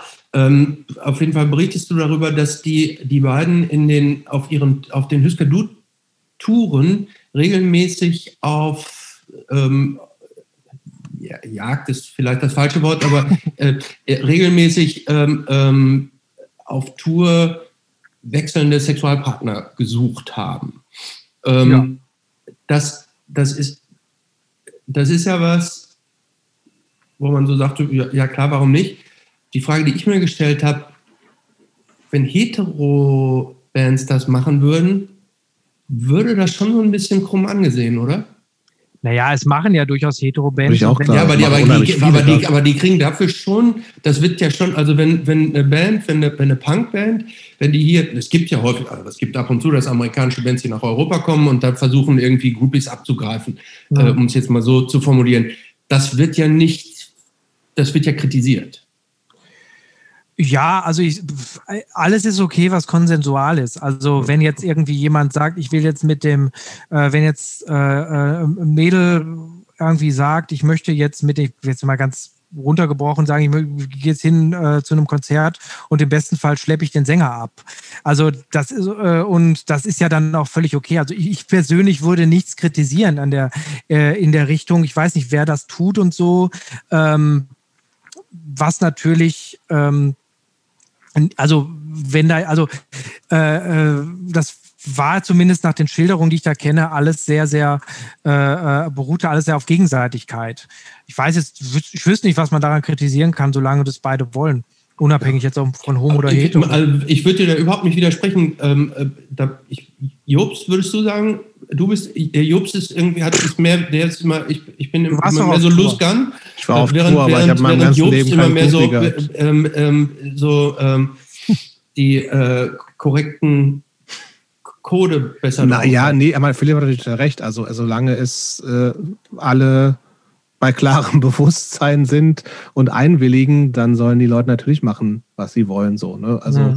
klar, es hat es äh, hat halt dieses. Ähm, hat schon Geschmäckle, komm, sagen Hat Geschmäckle, ne? wenn es irgendwie, keine Ahnung, wenn du das Gefühl hast, die äh, eine Person ist einfach deutlich älter und sowas. Also das hat vielleicht schon ein bisschen Geschmäckle, aber letztendlich so, pff, also solange die volljährig alle sind, ist es tatsächlich irgendwie scheißegal. Also und, und beide Bock haben, dann das weiß ich nicht. Also hat, dann ist das, glaube ich, kein Problem. Was ich tatsächlich interessanter finde, so eine Frage, die du aufgeschrieben hattest, dass es ähm, ja durchaus ähm, zwischen diesem ähm, Spannungs, Spannungen gibt zwischen, also wenn wir jetzt in so einer, einer Hardcore-Szene, die halt in IOZ stattfindet und wo es dann irgendwie, also dieses konkrete Beispiel Limprist, IOZ Bielefeld, einfach, wo einfach klar war, ähm, das treten halt nackte Männer auf und in, im IOZ Bielefeld darf niemand nackt sein. Also das, und das kommt natürlich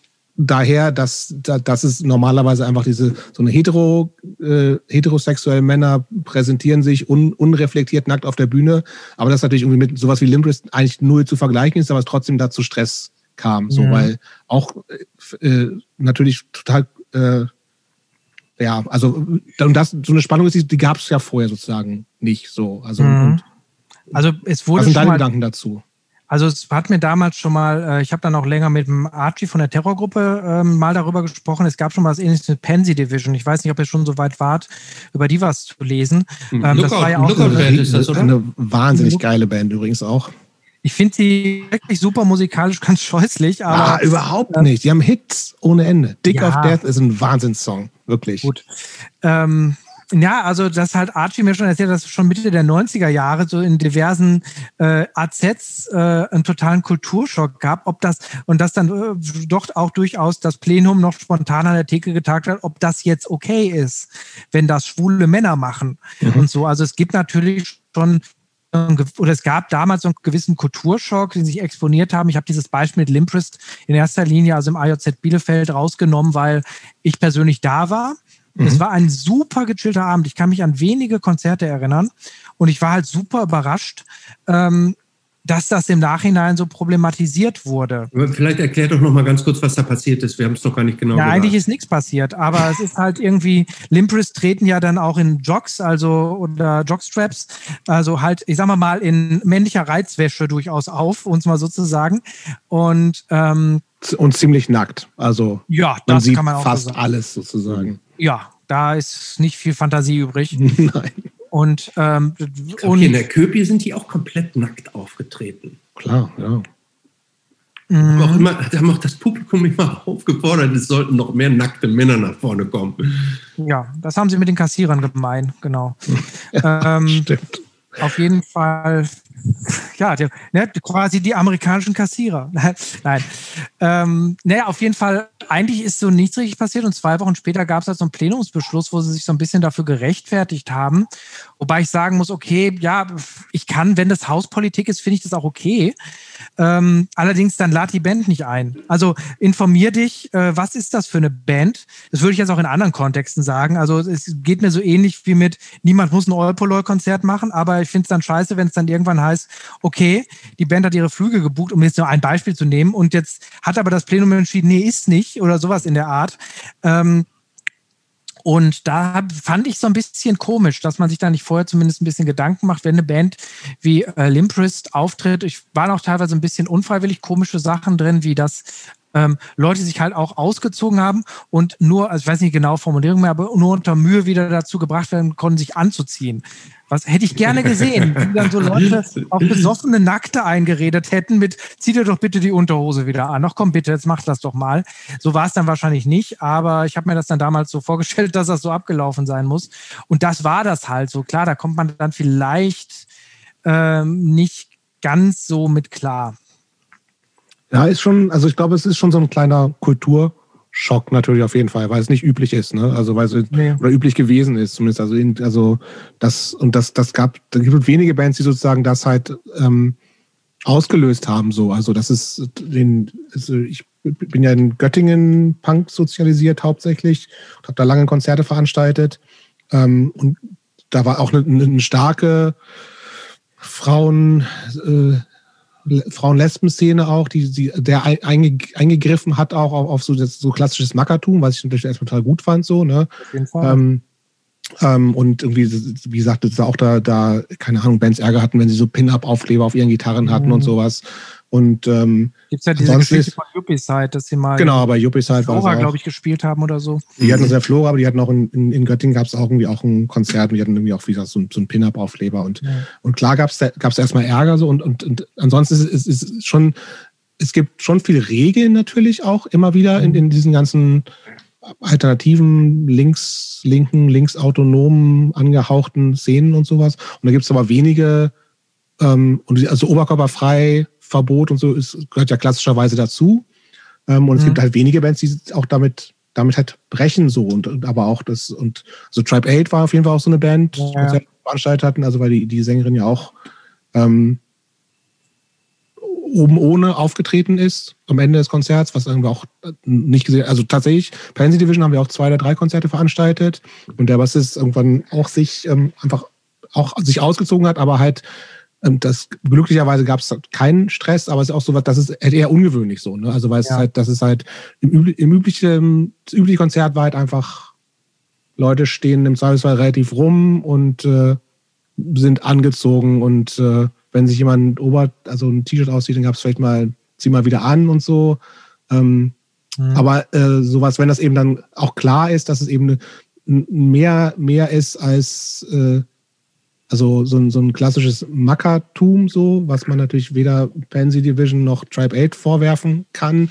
Dann äh, wurde seinerzeit zum Glück auch verstanden, dass das irgendwie, dass darüber nicht diskutiert wird und dem, dem Pansy Division Bassisten gesagt, jetzt zieh dich mal wieder an, das gehört sich hier ja. nicht oder, oder der Tribe 8 Sängerin seinerzeit. Also, aber das ist schon, das, das war, ist, fällt immer noch unter schwierig, dass die, der eine darf, der andere nicht ist schon, also das finde ich, naja, jetzt nicht so eine andere ne? Bedeutung, oder?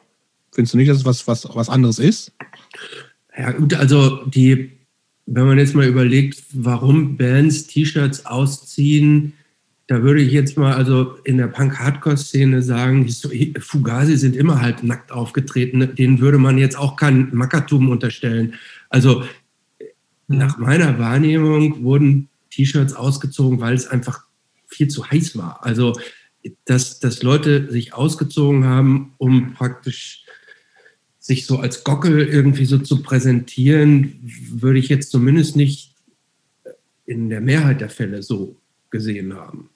Jetzt muss man aber auch dazu sagen, jetzt reden hier drei Typen darüber, die das vielleicht jetzt nicht so. Ja, geht ähm, ja mal um, ob du nicht so getriggert wirst. Genau. Ja, absolut. Genau. Und, ja. Ähm, also ich finde es, ich finde ähm, so Beschlüsse von, wenn, wenn Leute sagen, ähm, nee, wir haben da keinen Bock drauf und so, finde ich das grundsätzlich jetzt auch erstmal okay. Und, ich auch, auf jeden Fall. Also da würde ich jetzt gar nicht großartig widersprechen. Jetzt diese spezielle Geschichte hat mich nur so ein bisschen jetzt bei Limprist äh, geärgert, dass es so, was geärgert, aber mich verwundert, dass es das so im Nachhinein so gemacht wurde. Und ähm, klar, also das so, ne, sehe das schon so, dass, äh, dass das äh, Lehnen auch dann festlegen können, auch das AJZ Bielefeld. Das gab ja da nochmal, ich glaube, deutlich pro prominenter, das mit dem Schlagzeuger von Feine Sahne Fischfilet, wo das, glaube ich, auch auf einmal so eine bundesweite Relevanz Ach hatte. so, ja, stimmt, ja, ja. Äh, genau. Ähm, das, was da durchaus ein Thema ist, ja.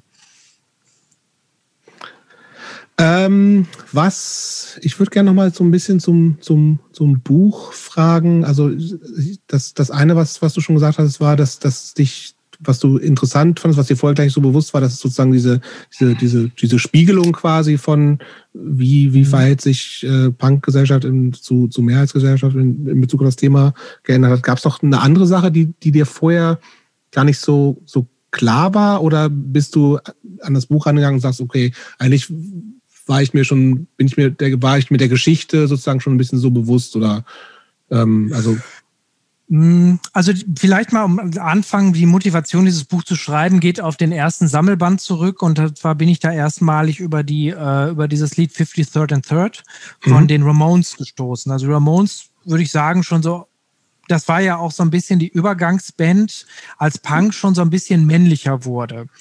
Ähm, bisschen maskuliner, die haben schon ein anderes Bild als jetzt, sagen wir mal, The Velvet Underground oder Suicide oder so, die andere Pre-Punk-Bands äh, in der New York-Szene vertreten und ich fand es halt irgendwie spannend, da zu lesen, dass halt, das ist 53rd and Third, muss man vielleicht so sagen, wer es nicht weiß, das beschreibt die Straßenecke, wo damals die, ja, die homosexuelle Prostitution in Manhattan stattfand und auch die, die Ramone dort gesichtet war, wurde ähm, und eigentlich auch kein großes Aufsehen darum gemacht hat, dass er da jetzt irgendwie auch mal Geld verdient hat. Warum auch, ne? Also, ähm, ähm, also ja, um es mal so, so, so, so bieder zu sagen, der Prostitution nachgegangen ist. Mhm. Äh, und das fand ich irgendwie spannend und dachte mir so, ähm, eigentlich müsste man mal ein Buch schreiben mit genau dem Aspekt. Und es gibt schon einiges zum Thema Queercore, aber ich wollte es halt genau anders machen. Ich wollte eher so die ganze Szene nehmen und den Blick dann darauf äh, äh machen, also aus dieser Mehrheitsszene. Jetzt nicht unbedingt ähm, wie sich jetzt queere Punks organisieren, sondern wie sie in dieser Mehrheits-Punk- und Hardcore-Szene agieren und zurechtkommen und sich organisieren. Fand ich deutlich spannender, als jetzt nur so eine, so eine, so eine queere Sub-Subkultur nochmal zu beschreiben, was sich dann ja spätestens ab den 80er Jahren in Queercore ähm, nochmal deutlicher gemacht hat.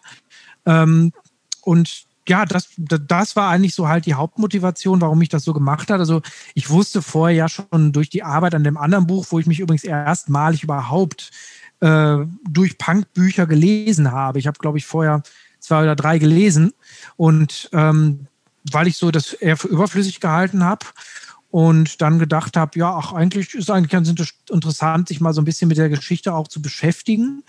Ähm, wusste ich natürlich ungefähr schon, wo es lang geht. Natürlich habe ich dann auch Sachen entdeckt, als ich das Buch angefangen habe, wusste ich zum Beispiel nicht, wer Antikorpos sind oder so.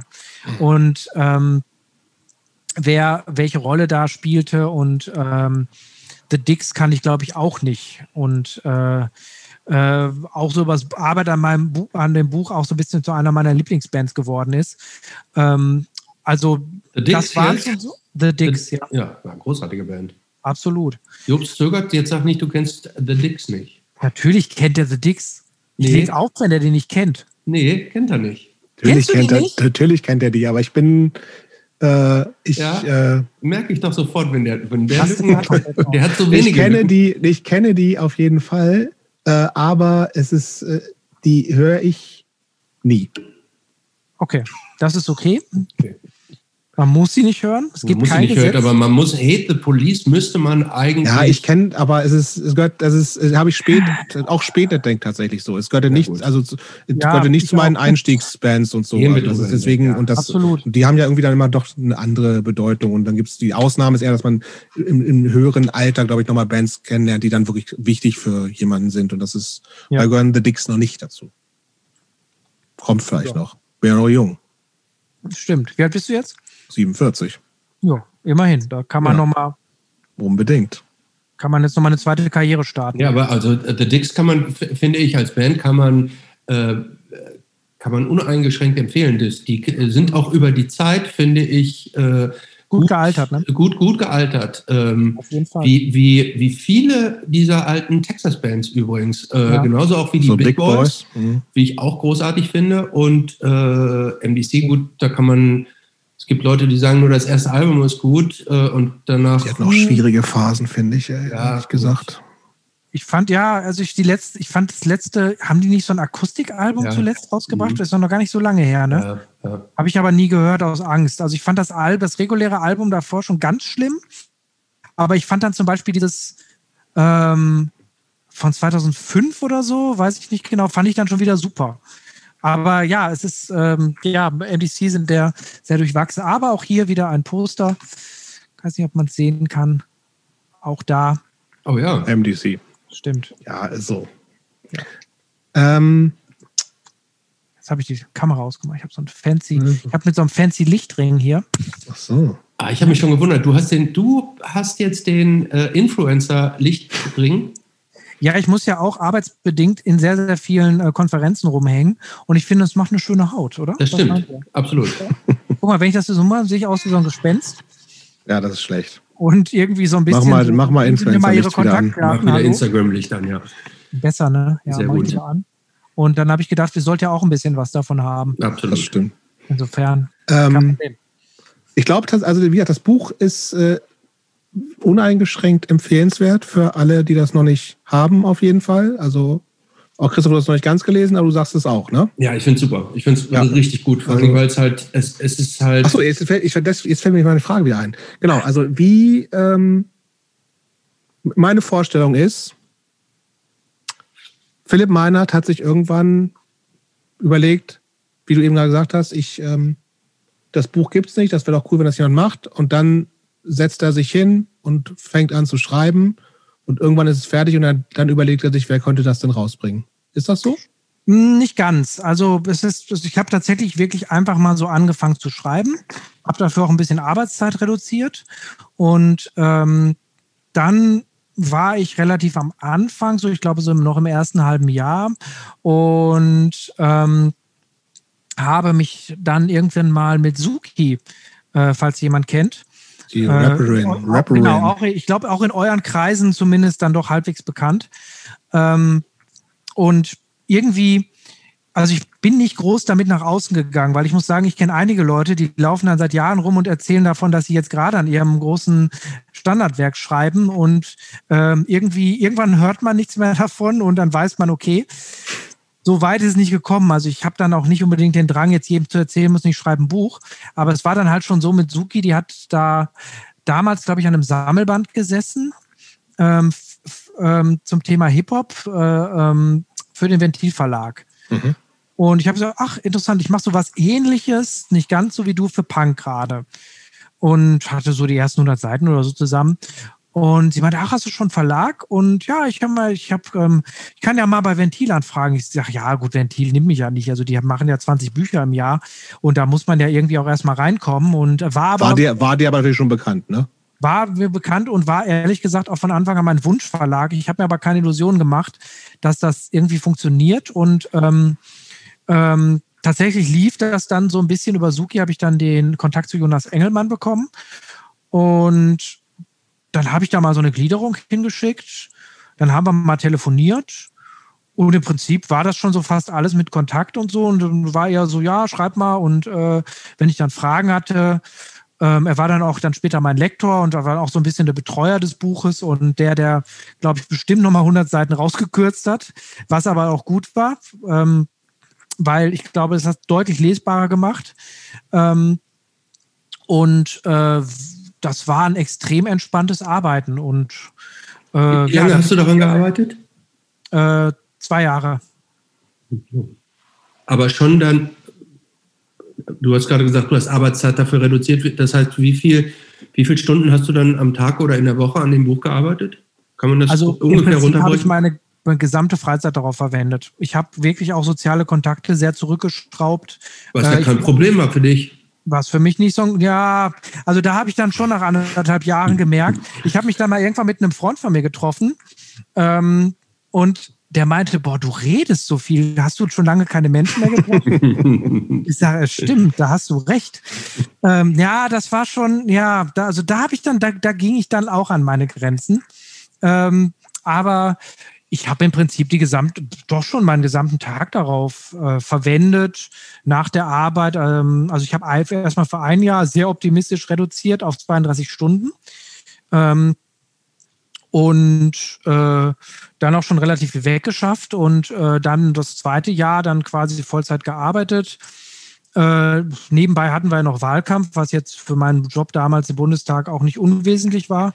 Das war schon eine harte Zeit. Also das möchte ich so in der Form nicht nochmal machen. Also habe ich jetzt keine Ambitionen, das, das dann irgendwie nochmal durchzumachen. Das Buch ist seit zwei Jahren draußen, hast du gesagt. Ne? Genau, 2018 ist es dann offiziell erschienen. Ich habe bis Anfang 2018 daran geschrieben. Ich weiß das noch, dass ich das dann, diesen Moment, wie ich das Skript dann an Jonas geschickt habe, komplett voll mit Fehlern und auch nie, ich habe es dann auch nie wieder richtig Korrektur gelesen, weil ich gesagt habe, boah, weg mit der Scheiße. Dafür habe ich ja jetzt einen Lektor.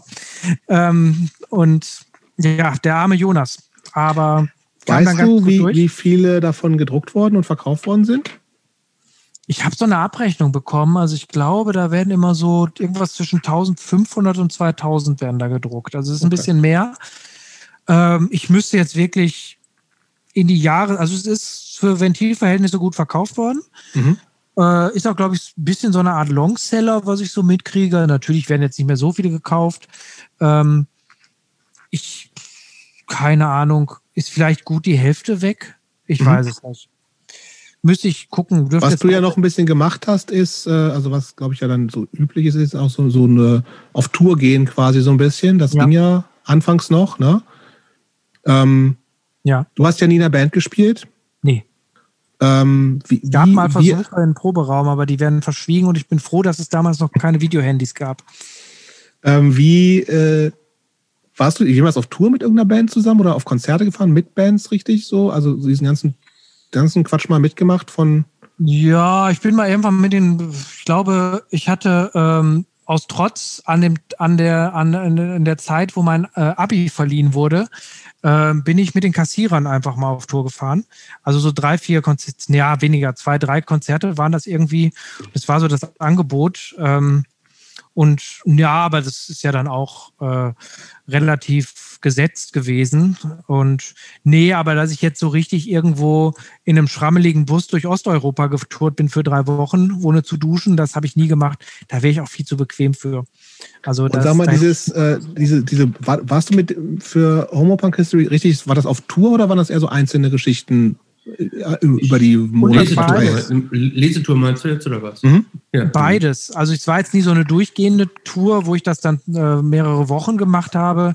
Es gab aber Termine, die dann ähm, zusammengelegt wurden, wo ich mir dann eine Woche freigenommen habe und dann habe ich so drei, vier Termine nacheinander äh, gemacht, aber auch oft so einzelne Sachen. Ich habe auch, glaube ich, fast jede Anfrage irgendwann beantwortet. Ich glaube, so Ende 2019 habe ich dann auch damit aufgehört, weil ich keinen Bock mehr hatte, weil ich dann irgendwann auch, da habe ich so 30 Lesungen ungefähr gegeben. Das ist schon eine ganze Menge.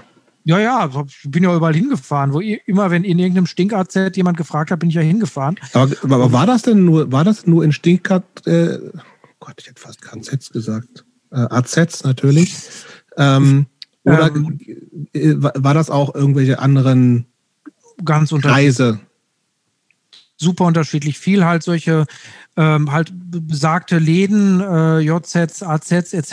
Das war auch immer sehr schön. Das war dann auch mal teilweise in irgendwelchen Kneipen oder Veranstaltungsorten oder ähm, und ist, alles meine Vorstellung ist, das sind hauptsächlich Leute, die Punk-Hardcore-Bezug haben, die da hinkommen. Ja, kann man so sagen. Aber gibt's. Äh, ich hatte in Köln mal so zwei Muttis um die 70, wo ich bis ja, heute sowas, nicht weiß, genau. was die da gemacht haben. Aber die hatten keinen Punk- und Hardcore-Bezug und die haben sich dann irgendwie. Ähm, haben sich, ich weiß nicht, ob die es gewonnen haben oder warum auch immer. Vielleicht äh, wurde es im lokalen Radio verlost. Wahrscheinlich, habe ich auch schon überlegt. Mir hat ja niemand was gesagt. Ähm, ich habe das dann auch oft mit irgendwelchen Besuchen dann kombiniert, dass ich dann irgendwie geguckt habe, ach ja, da bin ich dann eh da und äh, könnte man dann irgendwie doch Leute in der Ecke und äh, konnte man dann da irgendwie auch unterkommen oder so, aber oft auch, auch irgendwie so späten Nachmittag hin, abends wieder zurück. Hoffe ich auch aber ist das, ähm, wie gesagt, das Buch ist super, uneingeschränkte Empfehlung. Ähm, aber. aber, ja, ja, kein Aber, nicht so ein richtiges Aber, sondern eher so die Frage, ist es Wäre dein Wunsch gewesen, dass es ein bisschen mehr aus dieser Szene rausgeht? Und für. Ich habe eigentlich keinen Anspruch daran gestellt. Also die Motivation, was du schon angeschrieben hast, dass es jetzt eine relativ große Geschichte ist. Es war schon mein Anspruch, dass auch Leute, die gar nichts von Punk und Hardcore gelesen haben, verstehen. verstehen. Es sollte mhm. jetzt nicht so ein Nerdwerk So wie wir werden. die APBD erklärt haben. So ähnlich, genau. Mhm.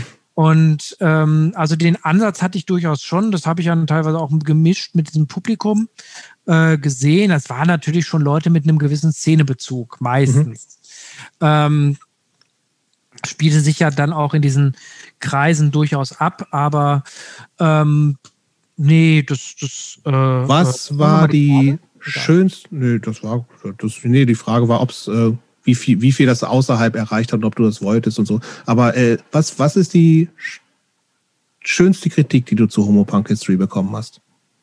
Also jetzt verschriftlich oder so bei so einer Erfahrung bei den Konzerten?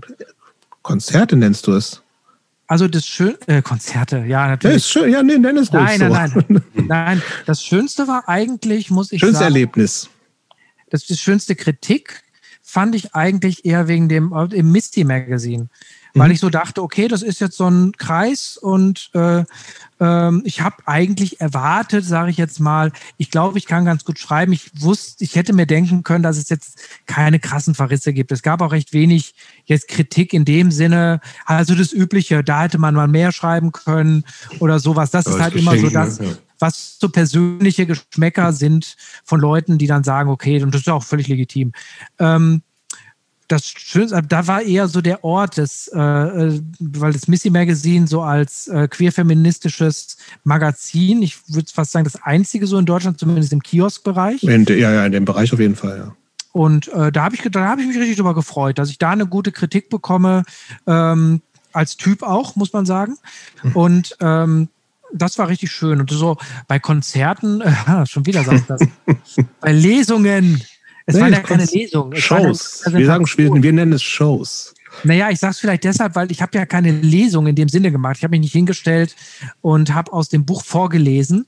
Ich weiß nicht, warst du mal bei einer? Nein. Nee ähm, sondern ich habe ja so eine Präsentation durchaus mit Soundbeispielen, Videobeispielen und äh, Bildern aus der Zeit und gehe so locker flockig ein bisschen da durch und rede eigentlich frei dazu. Mhm. Weil ich finde es schwierig, also kann man natürlich, ich finde es schwierig, aus einem Sachbuch eine Lesung zu ja. machen. Und das Ganze gibt es ja auf YouTube zu sehen inzwischen. Genau, ich habe es quasi das eingesprochen, auch weil ich keinen Bock mehr hatte, es ständig zu machen.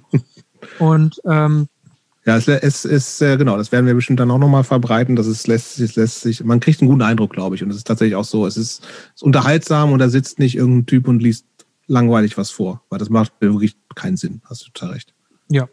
Und ja, das schönste, die schönsten Erlebnisse waren halt eigentlich immer so, wenn Leute so gesagt haben, ach, das habe ich noch gar nicht gewusst und ich habe so dein Buch gelesen und das fand ich total spannend oder auch so selber eigene biografische Sachen irgendwie ähm, so erzählt haben, äh, das, das, das war eigentlich ganz nett. Und insgesamt war es schön, mal so diese ganzen Läden abzuklappern, weil ähm, da so mit Mitte 30 war ich dann auch schon so ein bisschen raus aus dem Ganzen. Und wenn man so in Berlin wohnt, geht man ja eh nicht mehr aus dieser Stadt raus.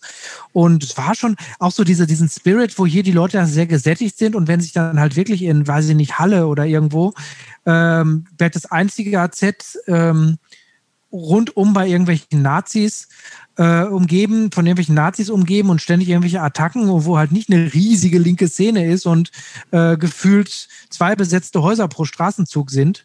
Na gut, ist jetzt hier auch nicht mehr so, aber zumindest sehr, sehr viel Infrastruktur herrscht ja hier. Das war eigentlich immer sehr schön, dass man da nochmal so hinkommt. Also das mit den Stinker-AZs fand ich, meinte ich durchaus sehr positiv.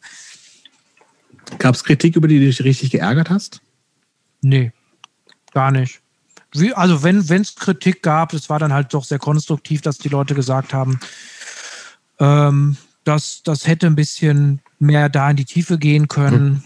Und das hätte da ein bisschen anders beschrieben werden können. Dann das ist Aber da konntest du denn ja auch immer sagen, das stand auf den 100 Seiten, die mein Lektor rausge, äh, rausgestrichen hat. Ich sagen können, aber ich bin dann, äh, das, das war dann nie so der, der, nie so der Fall. Und tatsächlich waren die Sachen, die Jonas dann rausgestrichen hat, im Nachhinein natürlich blutet einem das Herz, aber Kill Your Darlings, sagt man ja. Also man muss dann schon gucken. Ähm, also meistens hat der, der Lektor hat meistens recht. Und ehrlicherweise, wenn ich so gesagt habe, ja, und Jonas hat ja auch ein bisschen anderen Punk-Ansatz, der ist ja viel, viel klüger als ich. Also der ist ja eher so ein, der ist ja deutlich intellektueller unterwegs. Und ähm, dann habe ich aber teilweise schon so in den Kommentaren reingeschrieben, nee, ich möchte das jetzt aber so und so haben, weil das äh, ergibt Sinn. Glaub mir, weil das jetzt ähm, mit meiner einfacheren Punk-Sozialisation ähm, durchaus, ja, äh, ähm, durchaus im Kontext einen gewissen Sinn ergibt. Ähm, ich würde gerne noch mal ganz kurz so zwei, drei Schritte zurückgehen. Ähm, und zwar, was ich ja ganz spannend finde, ist, dass Homosexualität und Musik mhm. oder, oder hm, ja, sag ich, vereinfachen wir es jetzt mal mit der Musik, äh, wird ja spontan nicht so häufig miteinander in Verbindung gebracht, sondern klischee-mäßig bringt man das ja in Verbindung Homosexualität mit Kylie Minogue oder Pet Shop Boys oder sowas. Ähm, wie kommt das? Also meinst du Punk? Nee, eben Was nicht. Nein, ich finde, ähm, warum. Also du meinst, dass das mehr in, in einem Pop-Kontext und so stattfindet? Genau, ja. Ja, das ist historisch zu erklären. Also vieles der, die, die ersten ähm, Clubs äh, wurden von marginalisierten queeren Menschen gemacht. Die ersten Disco-Tracks wurden oft von, wurden oft in äh, äh, schwulen, lesbischen Clubs gespielt. Ähm, vieles aus dieser Feierkultur fand halt früher komplett ähm, in, in einem queeren Kontext statt. Also das ist schon eher so diese Musik, äh, die, die damit assoziiert wird. Das wurde dann teilweise kommerziell erfolgreich mit Sachen wie die ähm, Village People oder so dann auch umgesetzt. Mhm. Wobei man dann, das kann man sich heute schwer vorstellen, dass diese Codes damals eigentlich von einem Großteil der Leute gar nicht, nicht verstanden, wurden. Wir haben alle diese Bilder wie wie Trump äh, mit seinem Double-Hand-Job da zu YMCA tanzt. äh, der hat es wahrscheinlich bis heute nicht verstanden. Ähm, und ähm, das ist die Kultur oder die Nische der Kultur, wo die queere, ähm, queere Subkultur stattgefunden hat, wo sie eigentlich relativ diskriminierungsfrei stattfinden konnte, was im Punk und Hardcore halt über weite Strecken nicht der Fall war und deshalb nicht so attraktiv über lange Jahre als Anziehungspunkt war. Das war ja, glaube ich, John Ginolli von Pansy Division schreibt ja, dass er eigentlich nur eine Band gegründet hatte, weil es irgendwie sonst kaum irgendwie so Rockmusik mit schwulen Texten gab. Also das musste man dann ja selbst organisieren. Ja, in der Tat. Also gab es ja tatsächlich nicht. Ne? Also ich glaube, naja. so schwule und lesbische Künstlerinnen schon so, aber also auch oft ungeoutet oder spät geoutet. Ja. Ähm, aber ja, Pansy Division, also waren zumindest jetzt in diesem ganzen Punk-Kontext natürlich total, ähm, Vorreiter gewesen. Mhm. Ähm, ich hätte noch dann in, in dem Zusammenhang, ich weiß, Jobs will jetzt äh, zum nächsten Thema überwechseln. Ich habe noch nee, eine Frage. Und zwar, äh, und zwar ähm, äh, wie formuliere ich das jetzt am besten? Diese, dieses ganze Queer Core oder ähm, dieses, dieses ganze sich belabeln. Äh, ist es nicht, also wo ist der Unterschied zu dem Label Female Fronted, der ja gar nicht geht? Ja, äh, Female Fronted is not a genre, sagt man ja. Ja, genau. Ähm, naja, also. Warum, warum, warum, also warum, warum ist Queercore ein, ein Genre? ähm, naja, wenn man sich sozusagen das selber so einen Begriff aneignet, sowas wie, also viele Begriffe waren ja eigentlich Schimpfworte, die dann halt äh, angeeignet wurden von verschiedenen äh, marginalisierten Gruppen und also gerade in dem, also Pen, äh, nicht, nicht Pansy Division, Tribe 8 sind ein gutes Beispiel, äh, was dann teilweise auch mit anderen Bands wie Team Trash und so unter Dyke-Core lief. Und Dyke ist ja eigentlich eine abwertende Bezeichnung für lesbische Frauen. Ähm, wenn man sich die Labels selber gibt, ist es, glaube ich, nochmal ein bisschen was anderes, als wenn du so dieses Female-Fronted exkludiert ja schon auch so ein bisschen. Also dann äh, äh, wird das oder wird so die Besonderheit hervorgehoben, was ich möchte jetzt gar nicht sagen, dass das immer bösartig in, intendiert ist, aber äh, ich, ich habe ehrlich gesagt relativ lange gebraucht, bis ich verstanden habe, warum das nicht in Ordnung ist.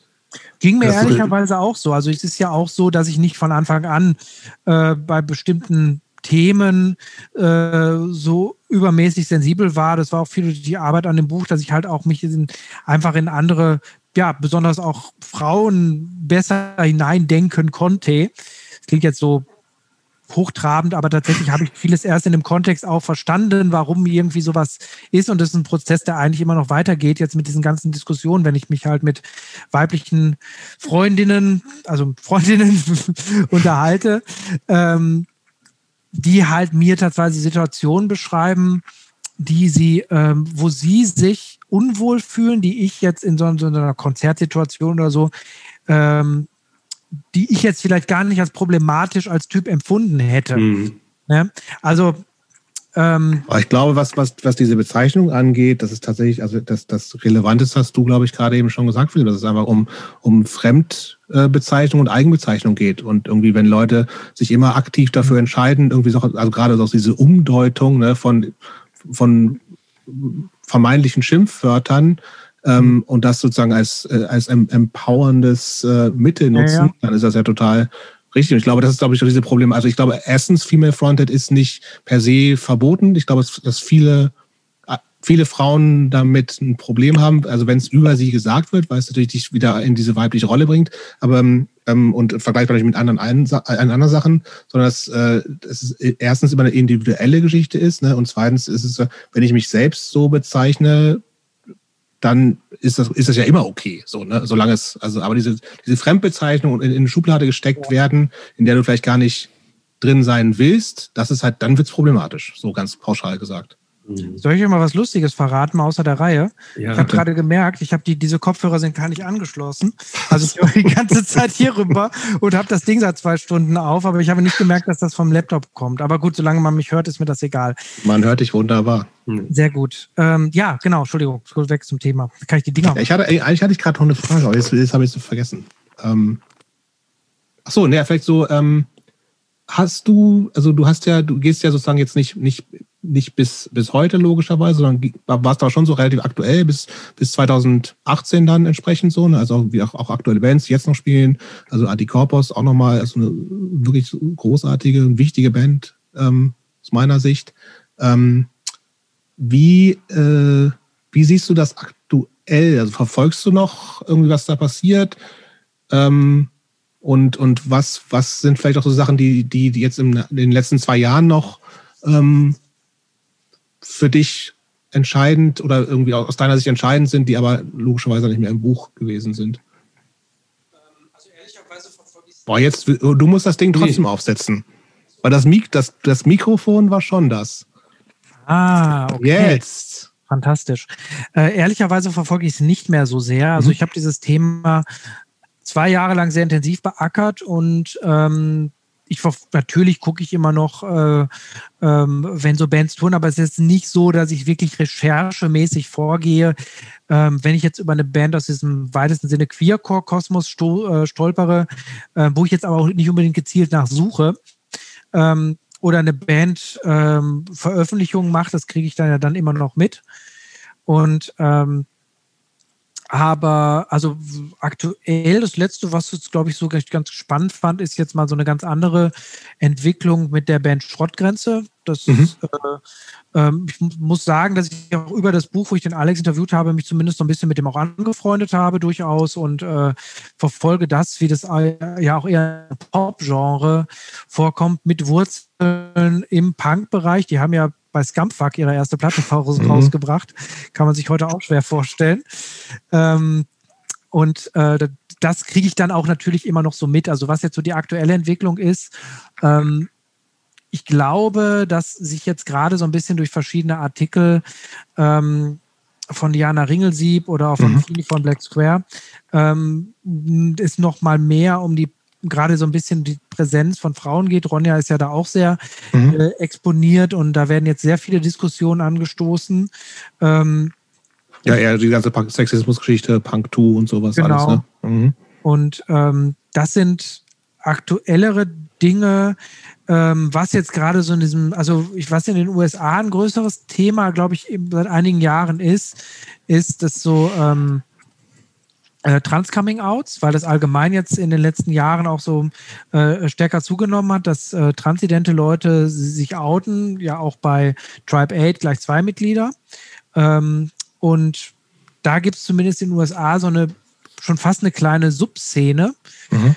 Ähm, ansonsten gibt es viel so in diesem Pop-Bereich auch teilweise Leute, die sich so ein bisschen auf Queercore beziehen. Es gab ja dann auch wirklich Bands, ähm, sowas wie Gossip zum Beispiel, die haben halt mhm. immer ihre, mhm. also Best Ditto hat halt immer ihre äh, Verwurzelung im queeren Riot Girl ähm, Kosmos betont und so. Ähm, was jetzt, ich bin aber auch nie so der Typ, der jetzt irgendwie ab der ersten Single eine Band kennt. Also die gibt es dann immer schon so zwei Jahre und äh, dann, äh, dann erst entdecke ich die so ein bisschen. Sofern bin ich da vielleicht auch der falsche Ansprechpartner. Aber ist dein Eindruck schon so, dass sich da einfach auch irre viel getan hat, also in den letzten Jahren einfach, ja, ne?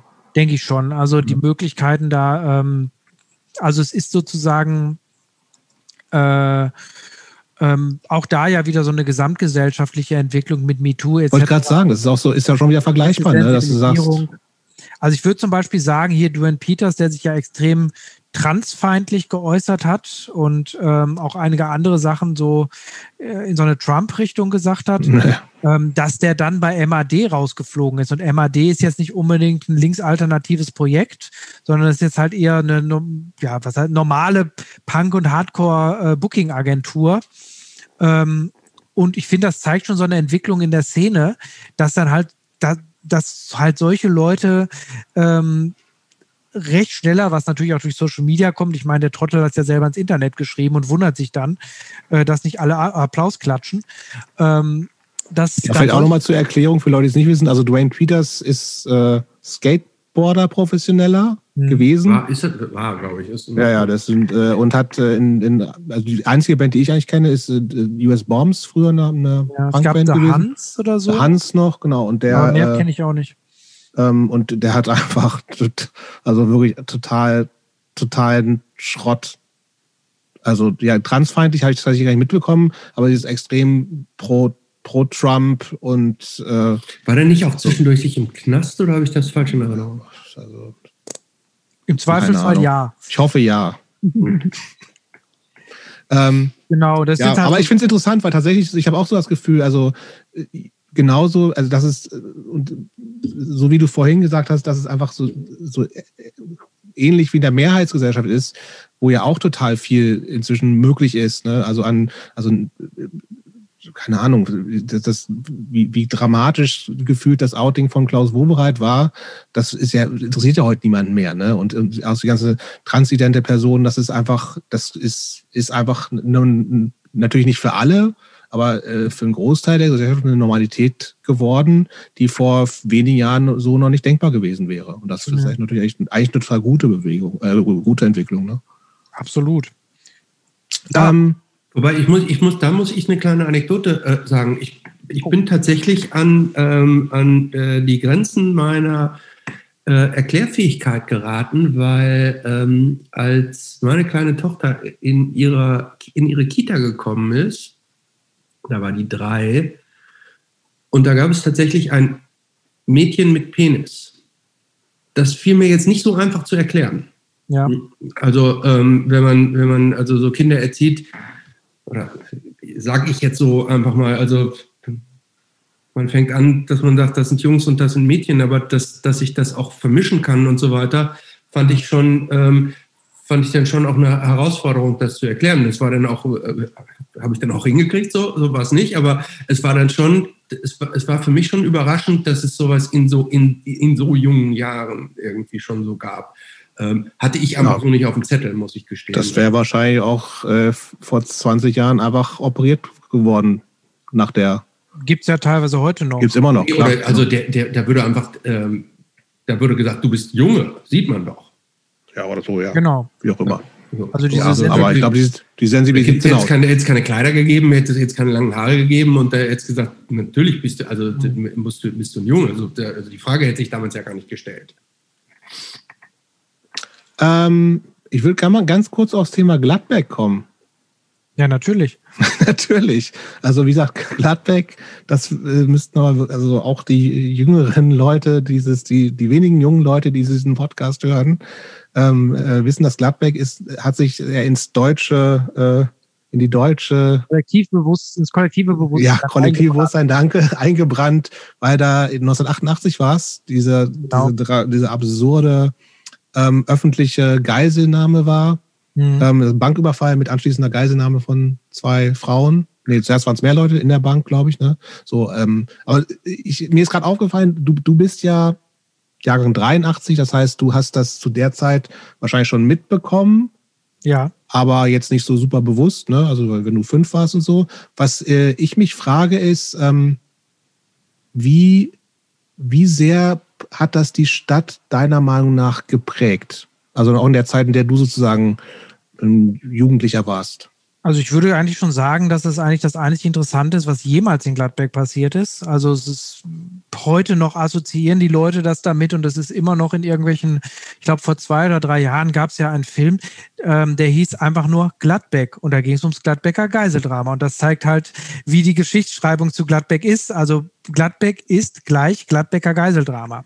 Das mögen Leute, die dort wohnen und vielleicht auch gerne dort wohnen, vielleicht ein bisschen anders sehen, aber so, ich glaube, in der Außenwahrnehmung ist es definitiv immer noch ähm, sehr mit diesem Geiseldrama, was ja dich dann auch ähm, in verschiedenen Punk-Kontexten so wieder. Äh, ähm, ja, zum Hammerhead-Cover kommen wir gleich noch.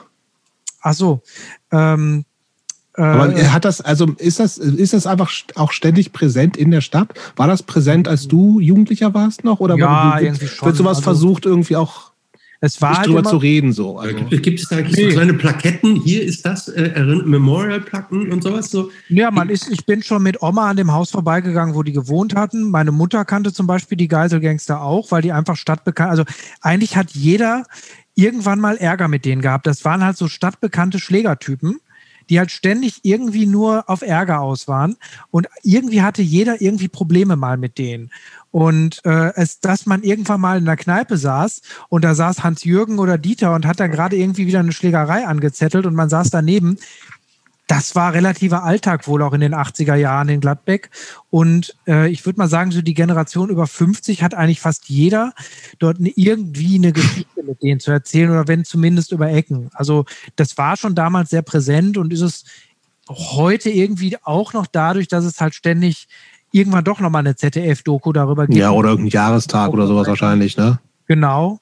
Und ich kenne auch Leute, die einfach gerne in Gladbeck wohnen, die das richtig abfuckt, mhm. ähm, dass es halt immer damit assoziiert wird. Aber ähm, ich habe jetzt da nicht so eine Bindung zu der Stadt, muss ich sagen. Und äh, ich verfolge das mit einem äh, gewissen Interesse, wie sich das jetzt so, ähm, wie sich genau, das es, weiter, es, weiter rezipiert, diese Geschichte. Der Punk-Hardcore-Bezug natürlich. Warte, ganz kurz, ja? bevor wir zum Punk-Hardcore-Bezug kommen. Ist, sind die Geisel, sind die nicht auch noch so durch die halbe Republik mit ihren Geiseln? Ja, bis nach Holland, ne? Belgien, ja, Die sind doch nicht in Gladbeck geblieben. Ne? Nee, die sind, äh, genau, die sind irgendwie nach Bremen, glaube ich, erst gefahren, haben dann da den Bus entführt. Ähm, und äh, ich glaube, das war, der Skandal war ja auch besonders, also erstmal das Komplettversagen der Polizei.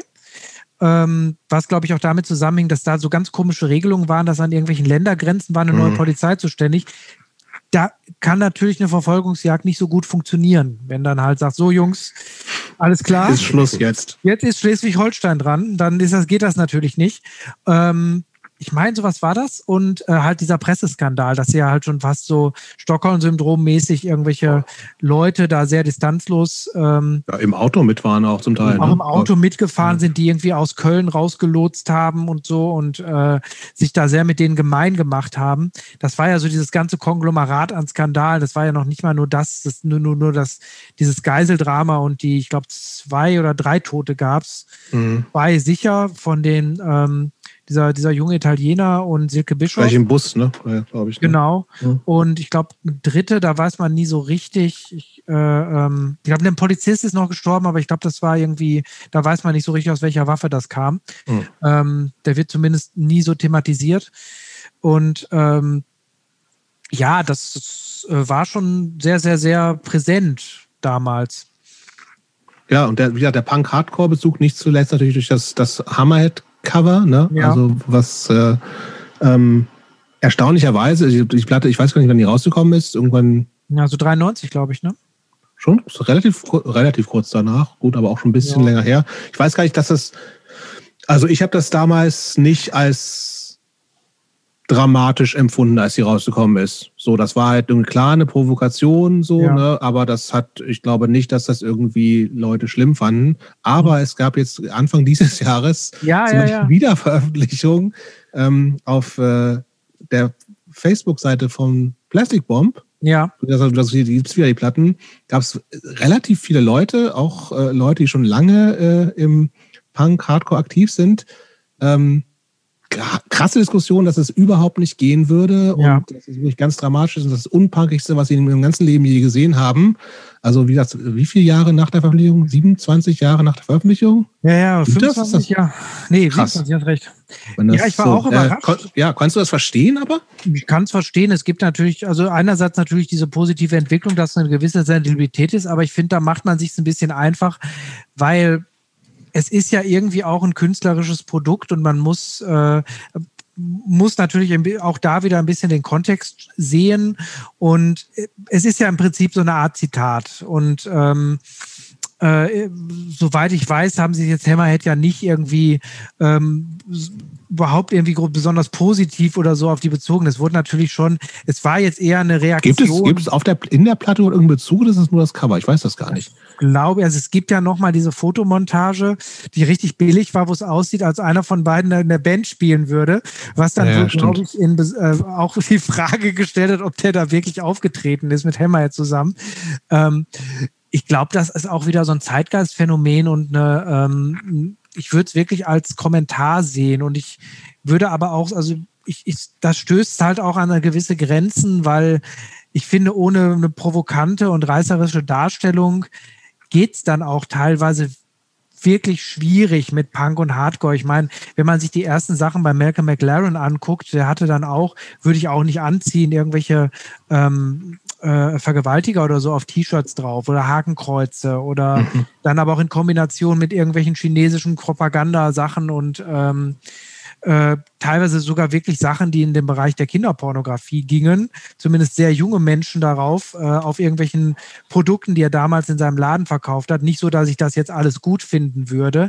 Ähm, aber und Hammerhead spielen da jetzt, glaube ich, auch noch mal in einer etwas anderen Liga, indem sie halt äh, so eine Art ja, ich finde eigentlich sehr geil reduzierten Zeitgeist-Kommentar auf diese Situation der frühen 90er ähm, damit einfach gegeben haben äh, und das auf so eine einfach relativ äh, kontextlos auf eine Platte zu drucken und den, die Leute damit zu konfrontieren, ähm, zu sagen, so, jetzt ähm, macht euch mal euren Teil, da steht dann Stay Where the Pepper Grows und dann können die Leute sich das überlegen warum das ist. Vielleicht überinterpretiere ich das gerade auch total und äh, Tobias und Co. haben sich da nie so sehr Gedanken drüber gemacht. Aber ich würde das so ein bisschen in diese Richtung sehen. Aber, Aber klar, ich meine, also, auch da Diskussion, wenn, jemand, ja. wenn jemand sagt, okay, da kriegt eine Frau eine Waffe an den Kopf gehalten, das finde ich nicht geil, ist es auch legitim. Und ähm, sagen, ich finde das nicht gut und dann kann man da in die Diskussion gehen und äh, ich, ich, ich sehe das halt anders. Aber auch da wieder, ich bin keine Frau, die eine Waffe an den Kopf behalten bekommen hat. Ähm, grundsätzlich ist erstmal jede Meinung dazu eigentlich okay. Ich sehe es halt in so einem gewissen zeithistorischen Kontext ähm, und deshalb triggert mich persönlich. Ja, die Frage ist so ein bisschen tatsächlich, also ich habe das, wie gesagt, in meiner Wahrnehmung hat das damals wirklich überhaupt nicht zur Diskussion geführt. Also Nein, das, das Bild war, war, ja auch omnipräsent. Die haben es ja auch aus dem Spiegel ausgeschnitten. Also es, mhm. es war ja wirklich, es war nee, ja. klar, das Bild ist, ist total. Aber wie gesagt, es ist. Aber es gibt ja auch die Sachen, also es gibt ja auch durchaus mit der, der Freundin von Silke Bischof, die damals auch mit war in dem Wagen, die überlebt hat, äh, die zum Beispiel auch gesagt hat, dass sie da halt immer, also die retraumatisiert das schon, dass alle halbe Jahre eine neue Gladbeck-Doku kommt und dann halt nochmal irgendwie Ulrich Kienzler erzählt, äh, ähm, wollte, lebt er noch? Keine Ahnung. Auf jeden Fall, ähm, wie es damals war mit denen und warum die Presse nicht so cool war und dann irgendwie doch noch irgendein Polizist, der äh, äh, ausgegraben wird. Ähm, na klar, ist das, ist das schon in gewisser Hinsicht auch aus einer Opferperspektive durchaus problematisch, aber ähm, ich weiß nicht, wie man, also ich finde es, man, muss auch mehrere Interpretationen einfach zulassen. Also in dieser Plastikbomb-Diskussion hat mir das, war mir das zu eindimensional. Da hatten die Leute ja, halt. Eine, gesagt, war es eine Internetdiskussion, ne? Genau, da haben die gesagt, so. nein, das geht jetzt gar nicht. Mhm. Das geht jetzt nicht, weil ähm, da, da kriegt eine Frau eine Waffe an den Kopf gehalten.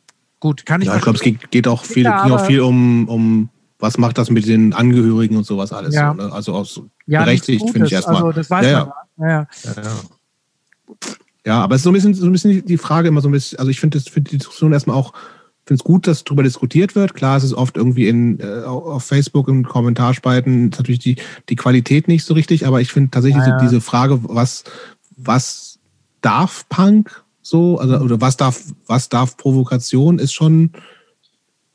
Ich, ich versuche ja sowas. Ist schon relevant, so, ne? Ja, ja, ich versuche sowas ja auch immer von einem von so einem Punk-Kontext zu lösen. Also ich mag so Ansprüche an Punk nicht, weil die Szene einfach extrem heterogen ist.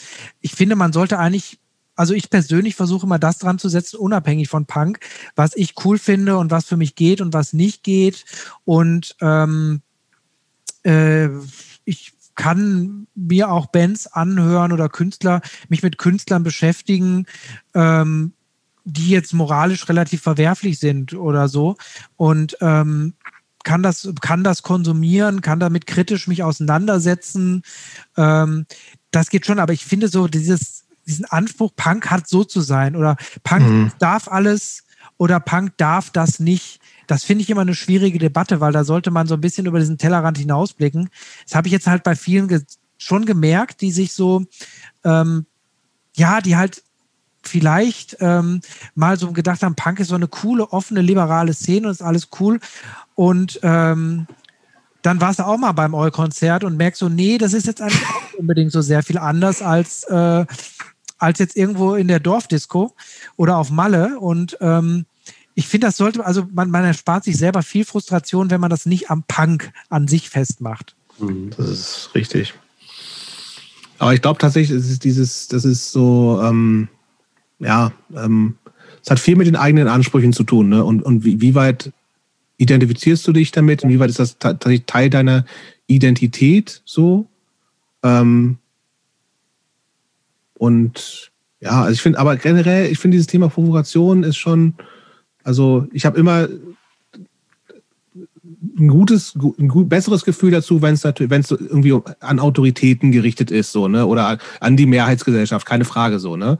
Ähm, es aber, ist halt auch, ja. Und das ist das halt nicht so, ne? Sondern es ist so, aber irgendwie in der Sache halt schon. Also gerade bei dem Beispiel ist es ja schon, weil es natürlich irgendwie dieser ganze Umgang mit, mit dieser absurden, äh, mit, mit dem Geiseldrama ist halt einfach, das ist, war schon irgendwie, also gerade so pressemäßig, ne, mhm. schon auch eine, eine Zäsur in, in, in Deutschland. Es war ein großes Thema, es war ja nicht einfach nur irgendeine, irgendein Geiseldrama, sondern der Umgang damit war schon sehr, sehr besonders und ich, ich sehe sowas deswegen auch schon tatsächlich, äh, ähm, es ist was Größeres als nur irgendwie in Anführungsstrichen nur, was eben dann nicht okay wäre, ähm, die Opfer auszuschlachten oder sowas, so, sondern es geht halt um, um, um einen Kommentar, so wie auch immer. Genau. Ja, aber ich glaube, ich glaube, die Kritik war jetzt gerade äh, in dem Zusammenhang war, dass praktisch mit dem, mit dem Bild einer ermordeten Platten verkauft werden sollte. Ich glaube, das war der ganz konkrete Hinweis. Das, ja, war, ja, ja nicht, genau. das war ja nicht irgend so ein, irgendein Foto aus dem Zusammenhang, sondern das tatsächlich das Foto von einem Geiselnehmer mit einer Frau, die im Zusammenhang mit dieser Entführung äh, umgekommen ist. Und ich glaube, das, das, war, das war der äh, Vorwurf. Du musst halt immer auch gucken, ob es eine zweite Ebene bei sowas gibt. Also mhm. das finde ich halt immer noch witzig, wichtig, ähm, ist das äh, ähm, ist das jetzt nur platte Provokation, um Leute anzupissen, oder ist das, äh, ähm, kann man da durchaus sehen, dass es vielleicht irgendwie gewisse Hintergründigkeiten gibt? Also mir fällt da jetzt tatsächlich bezeichnenderweise keine Punk- oder Hardcore-Band ein, aber so Sachen wie KIZ zum Beispiel. Ähm, kann man scheiße finden, aber natürlich, wenn man sich mal näher damit beschäftigt, kann ich jetzt nicht von jedem davon ausgehen, dass das so ist.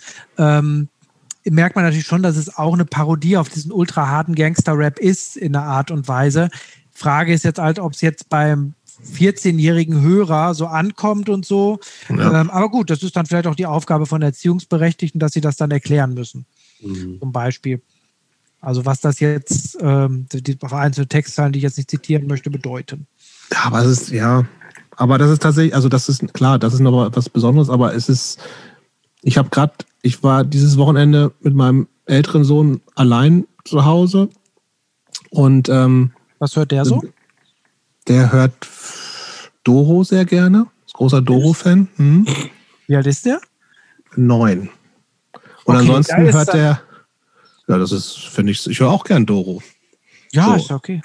ähm, ansonsten hört er sehr gerne, ähm, es gibt, es, es, nennt sich Wums. Und das, die machen so ähm, von aktuellen Pop-Hits, machen die dann so Quatschlieder auf irgendwelche Fußballer. Das hört er sehr gerne. So okay. gibt es den Lewandowski-Song. Es ist grauenhaft, wirklich. Also, das hört er sehr gerne. Auf jeden Fall haben wir ähm, so im, im Sinne von, von erklären und, und wie sich auch Wahrnehmung ändert. Ähm, also, wir haben Kinoabende gemacht und wir haben Rush Hour gesehen mit mhm. Jackie Chan und der andere Typ weiß ich nicht mehr, wie der heißt. So, oh. aber es sind halt so Filme in den 90ern irgendwann entstanden, die kann ich mir eigentlich nicht mehr angucken. So, und ich finde es wirklich ja. grenzwertig, wie da halt irgendwie auch, was da für Rassismen und Sexismen. so einen Film überhaupt ausgewählt? Der hatte Bock drauf und ich habe gesagt, ja, ist doch witzig, das habe ich erstmal gedacht. Aber so, das, das geht halt eigentlich nicht mehr so. Und du kannst sowas einfach auch nicht mit einem Neunjährigen, ja, ja. Äh, ohne das eigentlich wirklich mehr aufzufangen, als ich es, glaube ich, jetzt auch getan habe, gucken, weil da irgendwie so, also das, was da für Frauen-Männerbilder wie über irgendwie die Chinesen gesprochen wird oder das ist, das ist grauenhaft so, ne? Also, und das ist natürlich schon sowas, was, was, ähm, was sich A total geändert hat, ne? Also, dass, dass, dass solche Filme in der Form, glaube ich, aber nicht mehr das auch Kindern zu vermitteln. So ja, ja, was klar. daran jetzt gerade schlecht ist so und, und warum das. Und ich sitze daneben und denke mir, boah, Alter, boah, das, kann, das hat er jetzt nicht gesagt und sowas mhm. alles. Also, wo es nicht nur um, also wie gesagt, wenn es um einzelne Wörter geht, so wie N-Wort oder Z-Wort oder whatever, das finde ich noch relativ easy, das kann man gut erklären, so, ne, auch, auch, auch kindgerecht. Aber wenn es um strukturelle Sachen geht, dann wird es halt teilweise echt so. Oder wenn es irgendwie die ganze Zeit so mitschwingt, dann wird es echt schwierig so. Und dann bin froh, dass er noch kein KIZ hört.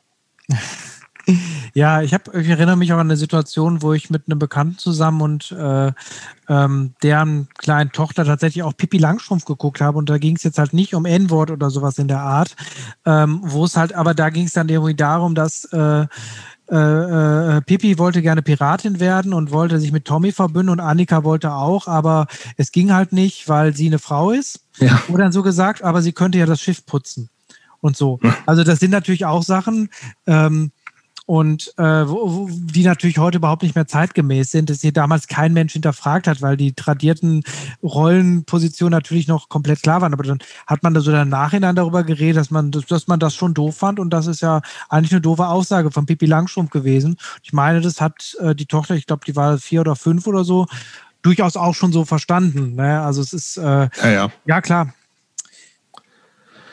Ähm, lass mal langsam zum Schluss kommen. Ja, genau. ja, letzte Frage. Yay. Äh, vorletzte, sorry. Okay. Aber es geht schnell. Fünf, ah, fünf Lieblingsbands. Fünf Lieblingsbands. Oh nee, sowas hasse ich. Nee, das kann ich nicht. Das ändert sich stündlich. Da bin ich bekloppt. oh. Lässt, lässt es bleiben. Dann jetzt nur noch die allerletzte Frage. Der, was würde der, das ist unsere klassische Abschlussfrage, was würde der 15-jährige Philipp von Philipp 2021 denken? Ähm,